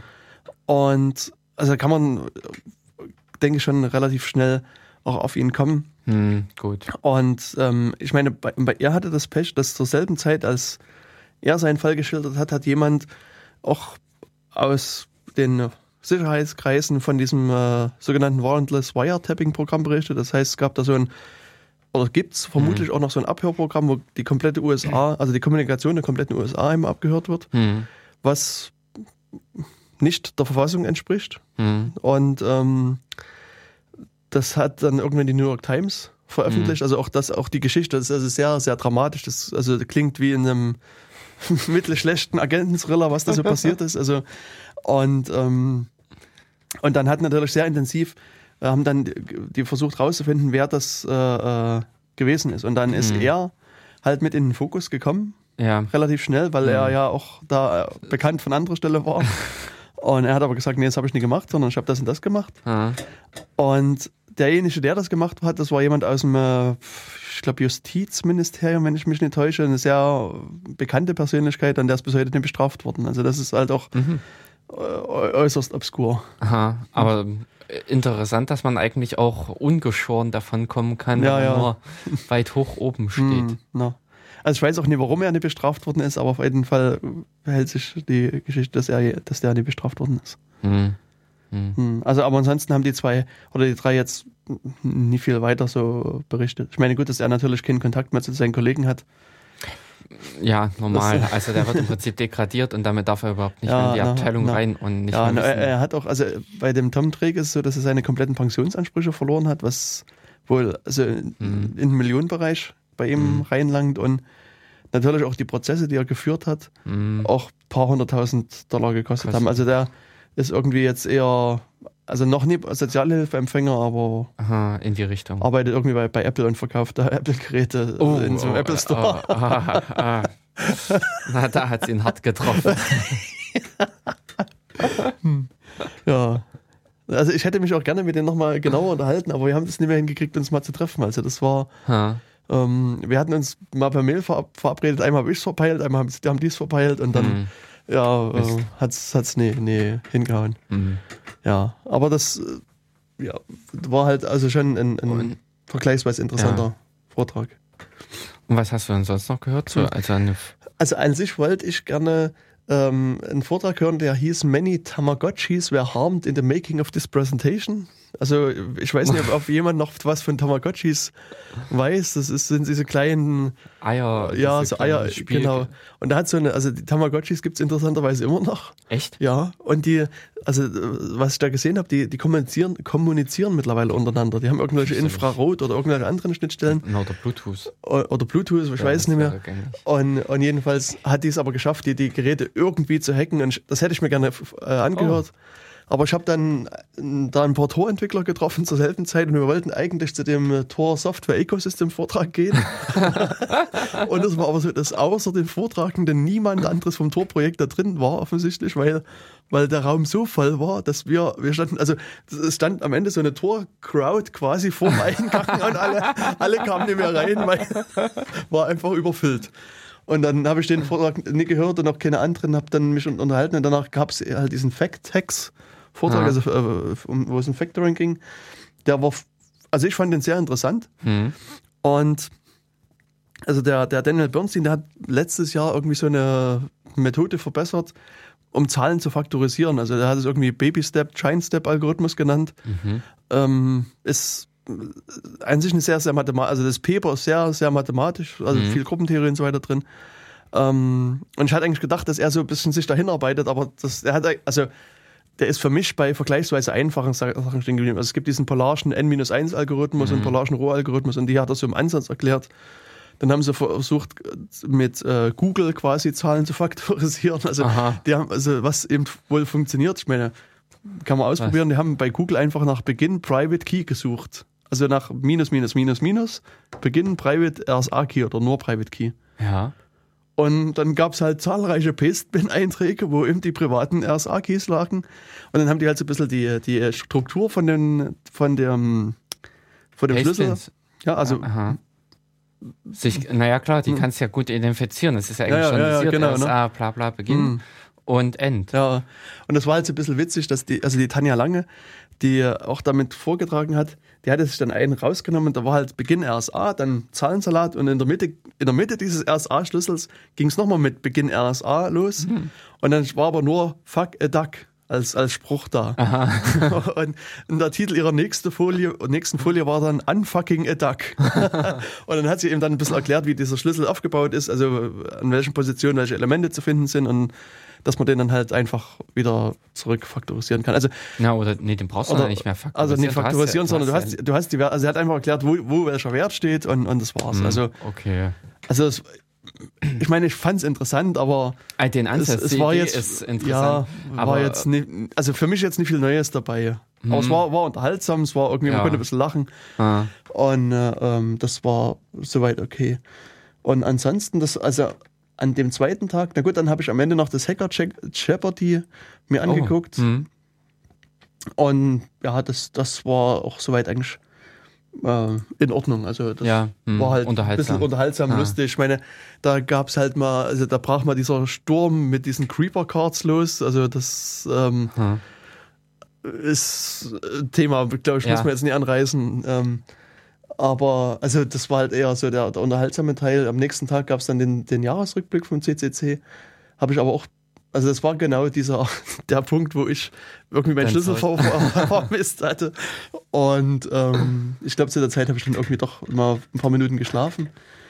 Und ähm, ja, dann, wenn ich hier so durch, ach so, dann, dann, ich bin dann, also der erste Vortrag am dritten Tag war dann der Writing a Thumb Drive from Scratch. Da, aber wie gesagt, da bin ich auch nur rein und habe ein paar Minuten gehört, aber der klang sehr interessant. Also den kann man sich wirklich echt nochmal anhören. Der, der ähm, hat also über verschiedene ähm, Speichermedien. so, so? Speichermedien Aha. gesprochen und, und auch, also soweit ich den verstanden habe, konntest du auch so mit antiforensischen Techniken da arbeiten. Du konntest ähm, Hm. also mit irgendwelchen Befehlen, also vermutlich wirklich auf Hardware-Ebene dann Dateien verstecken beziehungsweise auch Dateien löschen, wenn bestimmte Zugriffe waren. Du konntest auch sozusagen anhand des Zugriffes, glaube ich, sehen, ob das ein Windows-Betriebssystem oder ein Linux-Betriebssystem ist, weil die eben, in, weil, weil die Hardware in einer gewissen Art und, Art und Weise auf den, auf den Stick zum Beispiel zugreift. Also Ja, das glaube ich, das glaube ich Und- gerne, dass die Charakteristik, wie Sachen rausgeschrieben werden, dass die sich unter Umständen wesentlich Hm. unterscheiden. Und das, das hatte der halt so ein bisschen erklärt, aber wie gesagt, ich, ich bin zu spät zu dem Vortrag rein Mhm. und habe dann halt ich weiß nicht, noch ein paar Minuten so zwischendrin halt gehört. Hm. Und der hörte sich für mich extrem interessant an. Aber ich hatte auch noch keine Zeit, den jetzt bisher anzuhören. Nochmal aber den, den, Hm. den will ich auf jeden Fall nochmal anhören. Also das kann ich, glaube ich, auch nur empfehlen. Ja, den, den nächsten, den ich eigentlich anhören wollte, war hier äh, Russia Surveillance State. Also das wollte jemand was zur, zum Überwachungsstaat von Russland sagen. Wobei ich wieder sagen muss, hm, ja, war für mich alles bekannt. Also es war jetzt Ah, irgendwie, okay. äh, auch der war vergleichsweise kurz, also war uninteressant. Der nächste, der, auf den ich mich eigentlich gefreut hatte, war hier die Security Evaluation of the Russian Ghost Cipher. Also Mhm. so ein, ein, ähm, Algorithmus, kryptografischer Algorithmus namens Ghost, der auch schon sehr alt ist. Hm, wollte ich. Und ähm, also, also den ich bis dahin im Detail auch gar nicht kannte. Also ich hatte den Namen irgendwann mal gehört, aber habe den auch nie mir angeguckt. Und aber was ich gelernt habe, dass es offensichtlich der bekannteste Algorithmus weltweit ist, hat er der Vortrag Hä? mit zumindest behauptet. Aber das ist auch jemand, der irgendwie seit Jahren schon Kryptoanalyse versucht, da vorzunehmen. Also für ihn ist es sicherlich der bekannteste in seiner, seiner Filterbubble. Na, das eventuell aber auch äh, aufgrund des Alters. Also Das, äh, Ghost oder sowas könnte ich sagen, oder würde ich jetzt sagen, ist so als Option bei äh, äh, GPG äh, Mhm. so schon äh, Ende äh, der 90er Jahre. Also im, in dem Sinne vor AES und sowas könnte auch Ghost schon Das kann sein. existiert haben. Ja, ja das, das war, glaube ich, aus den 70er Jahren kommt das. Also, Echt so ich, alt dann? Ich glaube, das Ja, ist genauso alt oder sogar älter als, als hier die S. DES. Aha. Und, aber was eben krass ist, dass der also bisher auch noch nie wirklich gebrochen worden ist. Das also, ist wirklich kurios. und, und das, das fand ich schon krass, dass, dass auch er, also er arbeitet da wirklich sehr mit sehr krassen Methoden. Also, Echt? wie, also mein Problem war, dass er eigentlich den, diesen Algorithmus nie wirklich vorgestellt hat. Also der ist Ah, wirklich davon ausgegangen, dass die, dass die Leute ihn kennen. Hm. Ich kannte den halt nie. Und, und dann hat er halt mit, ist er mit, mit, mit Waffen da auf diesen Algorithmus losgegangen. Also, das war schon völlig abgefahren. Und er hat dann irgendwie das geschafft. Also die Schlüssellänge sind, glaube ich, 256 Bit, wenn ich mich richtig erinnere. Und er hat es dann geschafft, aber mit einem für mich sehr, sehr komplex aussehenden Angriff, den auf 180 Bit runterzudrücken. Und das ist also. Wahnsinn. Es ist ja fast so, dass das mal ein, ein Wochenende berechnen kannst. Also das fand ich schon ziemlich krass und, und ähm, also da, das steht auf meiner To-Do-Liste, mir den auch nochmal genauer anzugucken, diesen, Den Ghost. Ghost Cypher. Ah. Aber also für mich war Mhm. der Vortrag im Wesentlichen auch wirklich unverständlich, weil mir da auch wirklich die Grundlagen fehlten. Und war in Deutsch oder in Englisch? War in Englisch. ah, hm.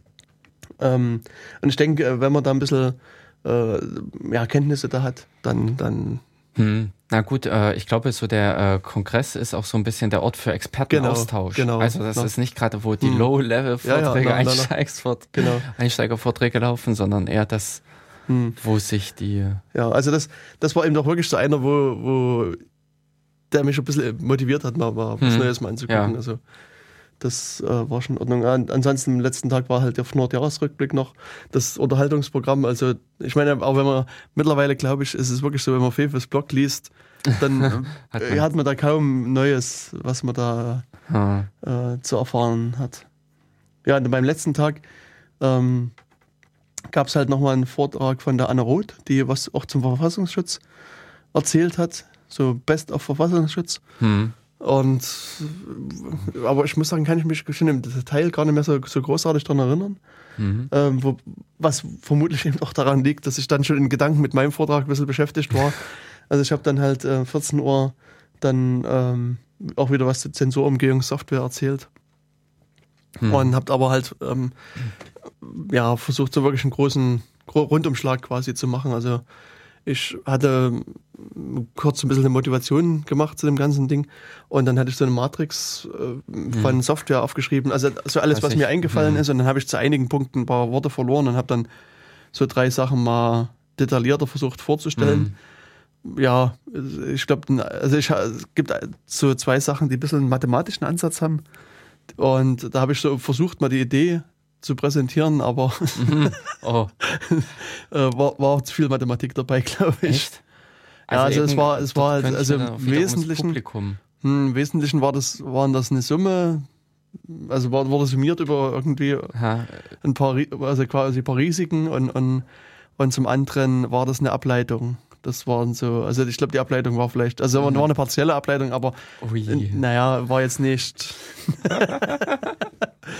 aber ich kenne das ja von meiner Vorlesung, dass, also da habe ich ja auch nur ein bisschen äh, mal und durch und, und ja, Mhm. also ein bisschen mit Modulo Arithmetik gearbeitet, aber das war dann schon zu viel Mathematik. Hm. Also das war dann, ich meine, gut, in dem ersten Jahr hatte ich noch, da hatte ich noch ein bisschen hier Polynommultiplikation. Hm, hm. Und auch da, also auch, auch das war, das war schon viel zu viel. Also das war, das war außerhalb jeglicher Grenzen. Und äh, das äh, jetzt, äh, was, dann hatte ich das weggelassen und hatte dann halt nur noch ein bisschen Modulo und so weiter äh, gemacht. Und das, naja, mit viel Augen zu drücken war das für die Studenten dann akzeptabel. hm, was ich also ein bisschen schade finde, weil das ist ja, also für mich noch, da fängt noch keine Mathematik eigentlich an. Ja, das Also einerseits, beziehungsweise die Vorlesung war doch auch für äh, Leute im höheren Semester, Ja, ja, äh, die solche Sachen doch schon zweimal Hm, mindestens in hm. irgendeiner Vorlesung gehört haben sollten. ja, ich weiß, also das Hm. fand ich halt irgendwie ein bisschen merkwürdig. Also auch, also ich hatte dann auch eine Übungsserie quasi nur mit Erklärung gemacht, wie funktioniert Modulo 1 und Modulo 2 und so weiter.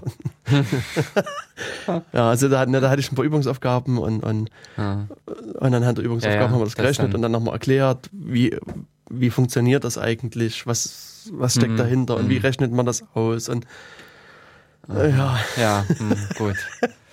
Aber wie ich auch von einem Freund gehört habe, der hatte also auch so eine, so eine IT-Sicherheits- oder Bekannten, so eine IT-Sicherheitsvorlesung äh, gehalten Hm. und hat dann irgendwie in der Klausur wohl gefragt, ähm, was ist sicherer? Äh, Rot 13, Doppelrot 13 oder Treibelrot 13? und naja, also das Ergebnis war auch eher deprimierend. Mhm. Ich meine, das ist natürlich, äh, Treibelrot 13 ist natürlich wesentlich sicherer als, als einfach. Also vielleicht für die Zuschauer zur Erklärung, Rot 13 heißt, man, man verschiebt die, die Ähm. äh, Buchstaben um 13 Stellen im Alphabet. Also von A auf L oder M, sowas in der Richtung. Also, also was vorher ein A war, wird ein L und was ein B wird, wird ein M und C ein N und so weiter. Also jetzt ohne Gewehr, ich habe jetzt, kann das jetzt so Ja, im Kopf jetzt nicht eine Nachricht. Und da, normalerweise in der Schule hat man immer gelernt, das Alphabet hat 26 Buchstaben. Das heißt, wenn ich zweimal um, um Um 13. 13 verschiebe, verschiebe ich um 26. Also das A wird aufs A und B aufs B. Also ich mache gar nicht quasi. Also ja. zweifach Rot 13 ist quasi keine Verschlüsselung und dreifach Rot 13 ist dann wieder wie einmal. Also ja. Wobei ich, also ich hätte mich hier ehrlich gesagt auch für die Zweifach-Rot 13 entschieden, weil die nämlich noch einfach den Effekt Hm. hat, dass wenn die Leute den Klartext lesen, können die nicht glauben, dass er äh, das sein soll. Und dementsprechend halt, ähm, Hm. ja, so diese Aussage, und im Kronleuchter ist es am dunkelsten. genau, also das, äh, ja. Es gibt so Sachen, über die will man vielleicht nie wirklich nachdenken. ja, das ist nur sinnlose Gedanken. Hm. Hm, hm. Ja, also wie gesagt, ich hatte da halt ein bisschen so ein paar mathematische Aspekte mit dabei. Und es, also mein Problem war also am Ende, also ich hätte, es gab so eine Software, die heißt Telex, die ich glaube im letzten Jahr im Juli veröffentlicht worden ist, wenn ich mich richtig erinnere. Und über die hätte ich gerne noch ein bisschen mehr erzählt, aber da lief mir dann schon ein bisschen Zeit weg. Da hatte ich vorher ein bisschen. Was war Inhalt oder was ist Telex? Also ein Telex ist äh, auch so eine Zensurumgehungssoftware. Mhm. Und die äh, ändern also die Struktur insofern, dass sie bei den ISPs versuchen, ihre Anti-Zensur-Boxen aufzustellen, was aus meiner Sicht eben der große Schwachpunkt der ganzen äh, Aktion Mhm. ist. Aber die, die brechen die, die HTTPS-Kommunikation auf. Also du. Und das finde ich eigentlich von der Idee ziemlich cool, dass du, du sitzt halt auf einer, irgendwo, sagen wir mal, in China. Ja. China ist quasi das generische Genau, Beispiel ja, für ja. irgendjemanden, der Ja. zensiert wird. Und es gibt ja Seiten, die kannst du aufrufen. Na. Das ist also irgendeine SSL-Seite, die kannst du aufrufen. So, und was du dann machst, du hast also deine Telex-Software und du willst äh, eine zensierte Seite halt irgendwie aufrufen. Mhm. Und was der Telex-Client macht, der rappt, also der, der, der, wie, wie, Na, äh, na umhüllt? umhüllt quasi seinen, also er, er spiegelt sozusagen vor, dass, dass er mit der nicht zensierten Seite reden will Äh, hm. Und über HTTPS Ja, in dem Fall und macht aber, schickt einen, Tag mit, ja. also ein, eine bestimmte Markierung und der auf der ISP-Seite, erkennt dann die Telex-Box, ah, da ist ein Tag, Hm. und holt sich das Paket erstmal raus. Und in dem Tag steht mehr oder weniger die, die ähm, IP-Adresse von dem eigentlichen Zielhost? Genau, Ja. von dem, von dem zensierten Host. Ja.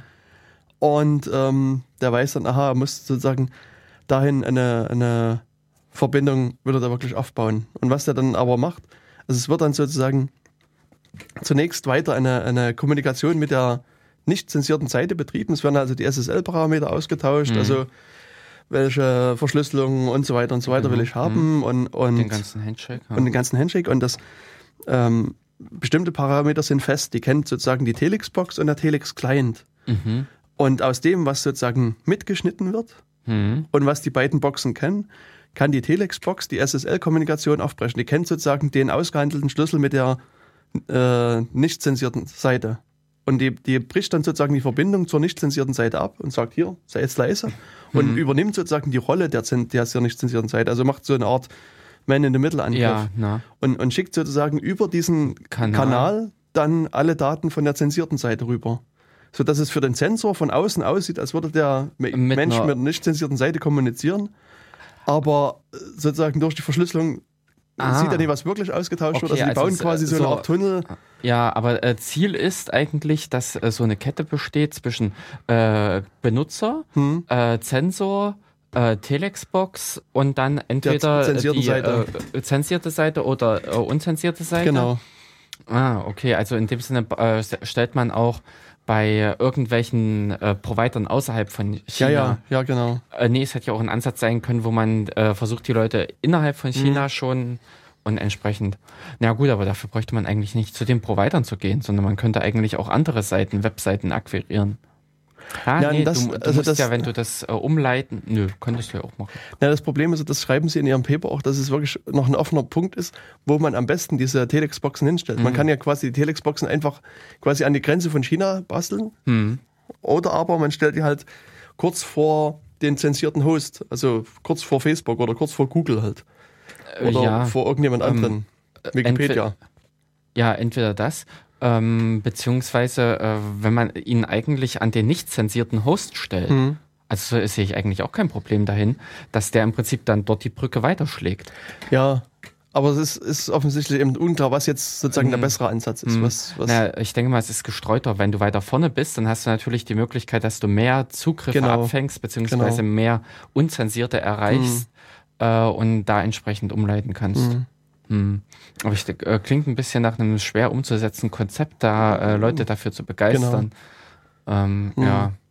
Also gerade so große ISPs kann ich mir eben nicht vorstellen, dass die sowas machen. Und Hm, das Also- schon eher. ich meine, wir haben dann so ein bisschen gescherzt. Also ähm, äh, bei diesem Vortrag von diesen NSE-Leuten, die haben ja eben erzählt, dass die ihre Nahrungsboxen, also die, die US-ISPs ihre Nahrungsboxen da im Netz stehen haben, die quasi real-time den Verkehr mitsniffen und, Mhm. und analysieren und so weiter. Und daneben steht dann die Telex.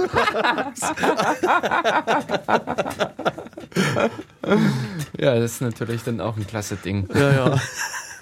Also das äh, finde ich schon irgendwie einen interessanten Ansatz. Also ja, und wie gesagt, die, Idee von Telex finde ich interessant, aber ich denke auch, dass also für einen breiten Einsatz ist es wohl eher ungeeignet. Hm. Und ich weiß nicht, wie es sicherheitstechnisch ist mit diesen bekannten Parametern, ob man da eigentlich auch sehr eingeschränkt ist dann letztendlich in Nee. der. Nee, Also die haben, also der, der Text sieht von außen aus wirklich wie Zufall. gut. Und das, also nee, aber diese, dass man sich äh, auf die Parameterwahl äh, einschränkt, um im Prinzip die Verschlüsselung zum Schluss knacken zu können. Na gut, du könntest, also wenn die Zielseite eine schwache Verschlüsselung einsetzt, Ja. also die nicht zensierte Ja, genau. Seite, dann könnte es schon sein, dass du die Verbindung auf, also die Hm. aufbrechen kannst. ja, so eine Geschichte. Hm. Beziehungsweise auch in. Ähm, Aber Also das, äh, der andere Gedanke war im Prinzip, wenn der Schlüssel per D4-Hellman oder sowas äh, ausgetauscht wird, dann ist Mhm. ja eigentlich schon, äh, ist ja eigentlich ausgeschlossen, dass irgendwer Drittes äh, was Ja, mitkriegen kann. ja. Dann könnte es ja fast nur die äh, RSA-Komponente sein, Hm. äh, dass du äh, diesen, RS, äh, merkwürdig, äh, diesen RSA-Schlüsselaustausch verwendest, des, äh, den es bei SS, äh, TLS gibt. Hm. Äh, und dann irgendwie in Kenntnis des privaten Schlüssels des Surfers bist.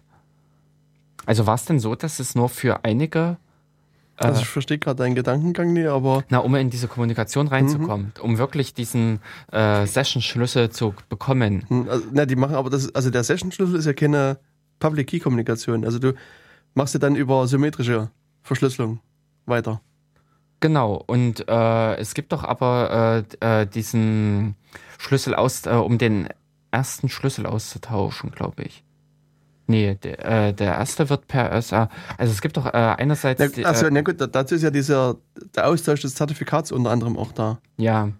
Ja, und darin läuft doch dann irgendwo dieser, ähm, äh, dieser Defi-Hellman, die, äh, dieser erste Session-Schlüssel müsste doch dann ablaufen.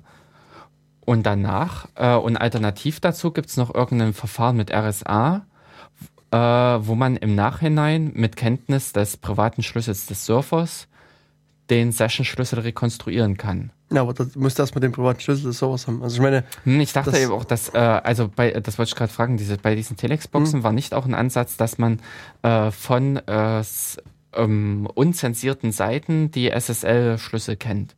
Nee. Nee, also das du, nur, du kennst okay. nur das, was auch alle, jeder andere sieht. Aha. Okay. Also die, es gibt halt nur dann eine Gemeinsamkeit. Das ist wiederum einen interessanten ja. Ansatz, dass man äh, die Kommunikation dann trotzdem knackt hm. dass man da im Prinzip reinkommt. Ja. Hm. Na, wie gesagt, es okay. hängt dann ähm, bei irgendeinem Schritt der, der, des Schlüsselaustausches hm. Äh, werden nochmal gemeinsame Parameter ausgetauscht und, ah. und die sind halt beiden, beiden Seiten bekannt. Hm. Also das ist hier das, was du angesprochen hast, Diffie Hellman oder ah. ähnlicher okay. Schlüsselaustausch. Ja, ja. Und dann hm. ist man halt dabei. Na gut, werden wir mal sehen, was da. ja, also wie gesagt, ich denke, also die Idee ist gut, aber ähm, praktikabel irgendwie. Ich habe da meine, meine Probleme. Ich glaube nicht, hm. dass das wirklich funktioniert. Also ähm, ja, was, was eher funktioniert, sind, sind Tor-Flash-Proxys. Also das, hm. ähm, das fand ich auch interessant. Also das habe ich schon bei einer anderen Veranstaltung gemerkt und hier passierte das wieder. Hm. Dass, also irgendwie, also ähm, es gab eine Frage aus dem Internet, später, was nämlich die Top 5 meiner Zensurumgehungssoftware sind.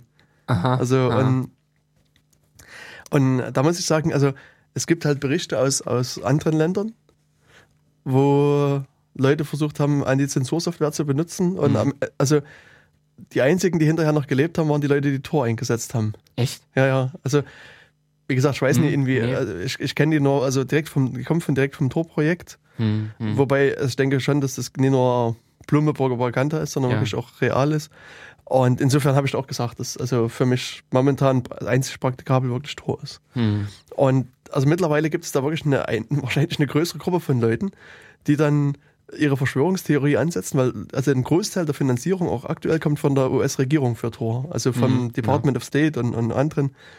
Und naja, dann ging es halt dann irgendwie sozusagen bei Twitter los, dass also man Tor kann man nicht vertrauen, weil die garantiert eine Backdoor von der CIA und von was weiß ich nicht wem haben. Und, und außerdem werden die ja vom US, von der US-Regierung bezahlt und das ist mhm. also geht okay. gar nicht.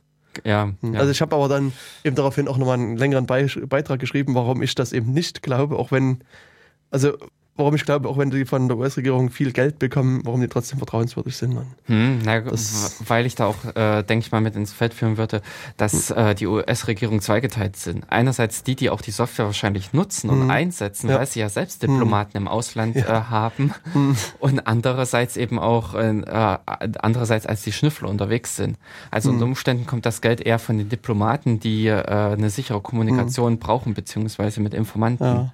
Und letztlich, also sag mal, das schlagende Argument für mich ist immer noch, es ist freie Software. Und zwar, also, mhm. und mit genügend Aufwand kannst du dich hinsetzen und die, die Software analysieren und gucken, ist da eine Backdoor Richtig. drin und, oder ist keine drin. Und Richtig, aber dafür gehört auch eine äh, ordentliche Portion an Wissen. Ja. Also ich sag jetzt mal, da wäre vielleicht so als Gegenbeispiel DES, der mhm. ja auch mehrere Jahre öffentlich war mhm. und wo die NSA ja auch von Anfang an äh, den Kryptoangriff dafür, äh, dafür kannte. Aber, na gut, was du meinst, muss man aber das dazu sagen. Und sie, die NSA selbst, hat DES abgesichert, dass eben dieser Angriff, also nämlich die, die differenzielle Analyse, gegen DES nicht funktioniert. Also DES war sicher gegen da. Also ja, insofern. Ja, gut, hm. gut, an der Stelle haben ja. sie es abgesichert. Aber äh, in dem Sinne, äh, dieses ähm, hm. also dieses Vertrauen darauf, dass nur die Sicherheit daher. Ja, ja, hm, ist schon klar. Aber es ist allgemein bekannt. Hm. Und ansonsten, also wenn ihr weitere allgemeine bekannte Punkte hören wollt, ja, Verschwörungstheorien etc., dann besucht doch nächstes Jahr einfach den 30C3, den 30. Nee, dieses nicht. Jahr. Äh, ja, dieses Jahr, Entschuldigung, ja, genau. Es ist schon 2013 und man glaubt es kaum. und ja, und da werdet ihr wieder bestimmt ein interessantes Programm, interessante Leute treffen. Ansonsten hört ihr Ja, dann nächsten nee, Monat wieder in den Datenkanal rein. Na, beziehungsweise am Freitag zur Krypto-Party kommen. Ah, genau, am Freitag zur Krypto-Party, das ist wichtig. Am Freitag, den wir- 25.01. Ja, da präsentieren wir, wie Ghost geknackt wird. Genau. Na dann, einen schönen Tag noch. Tschüss. genau. Tschüss.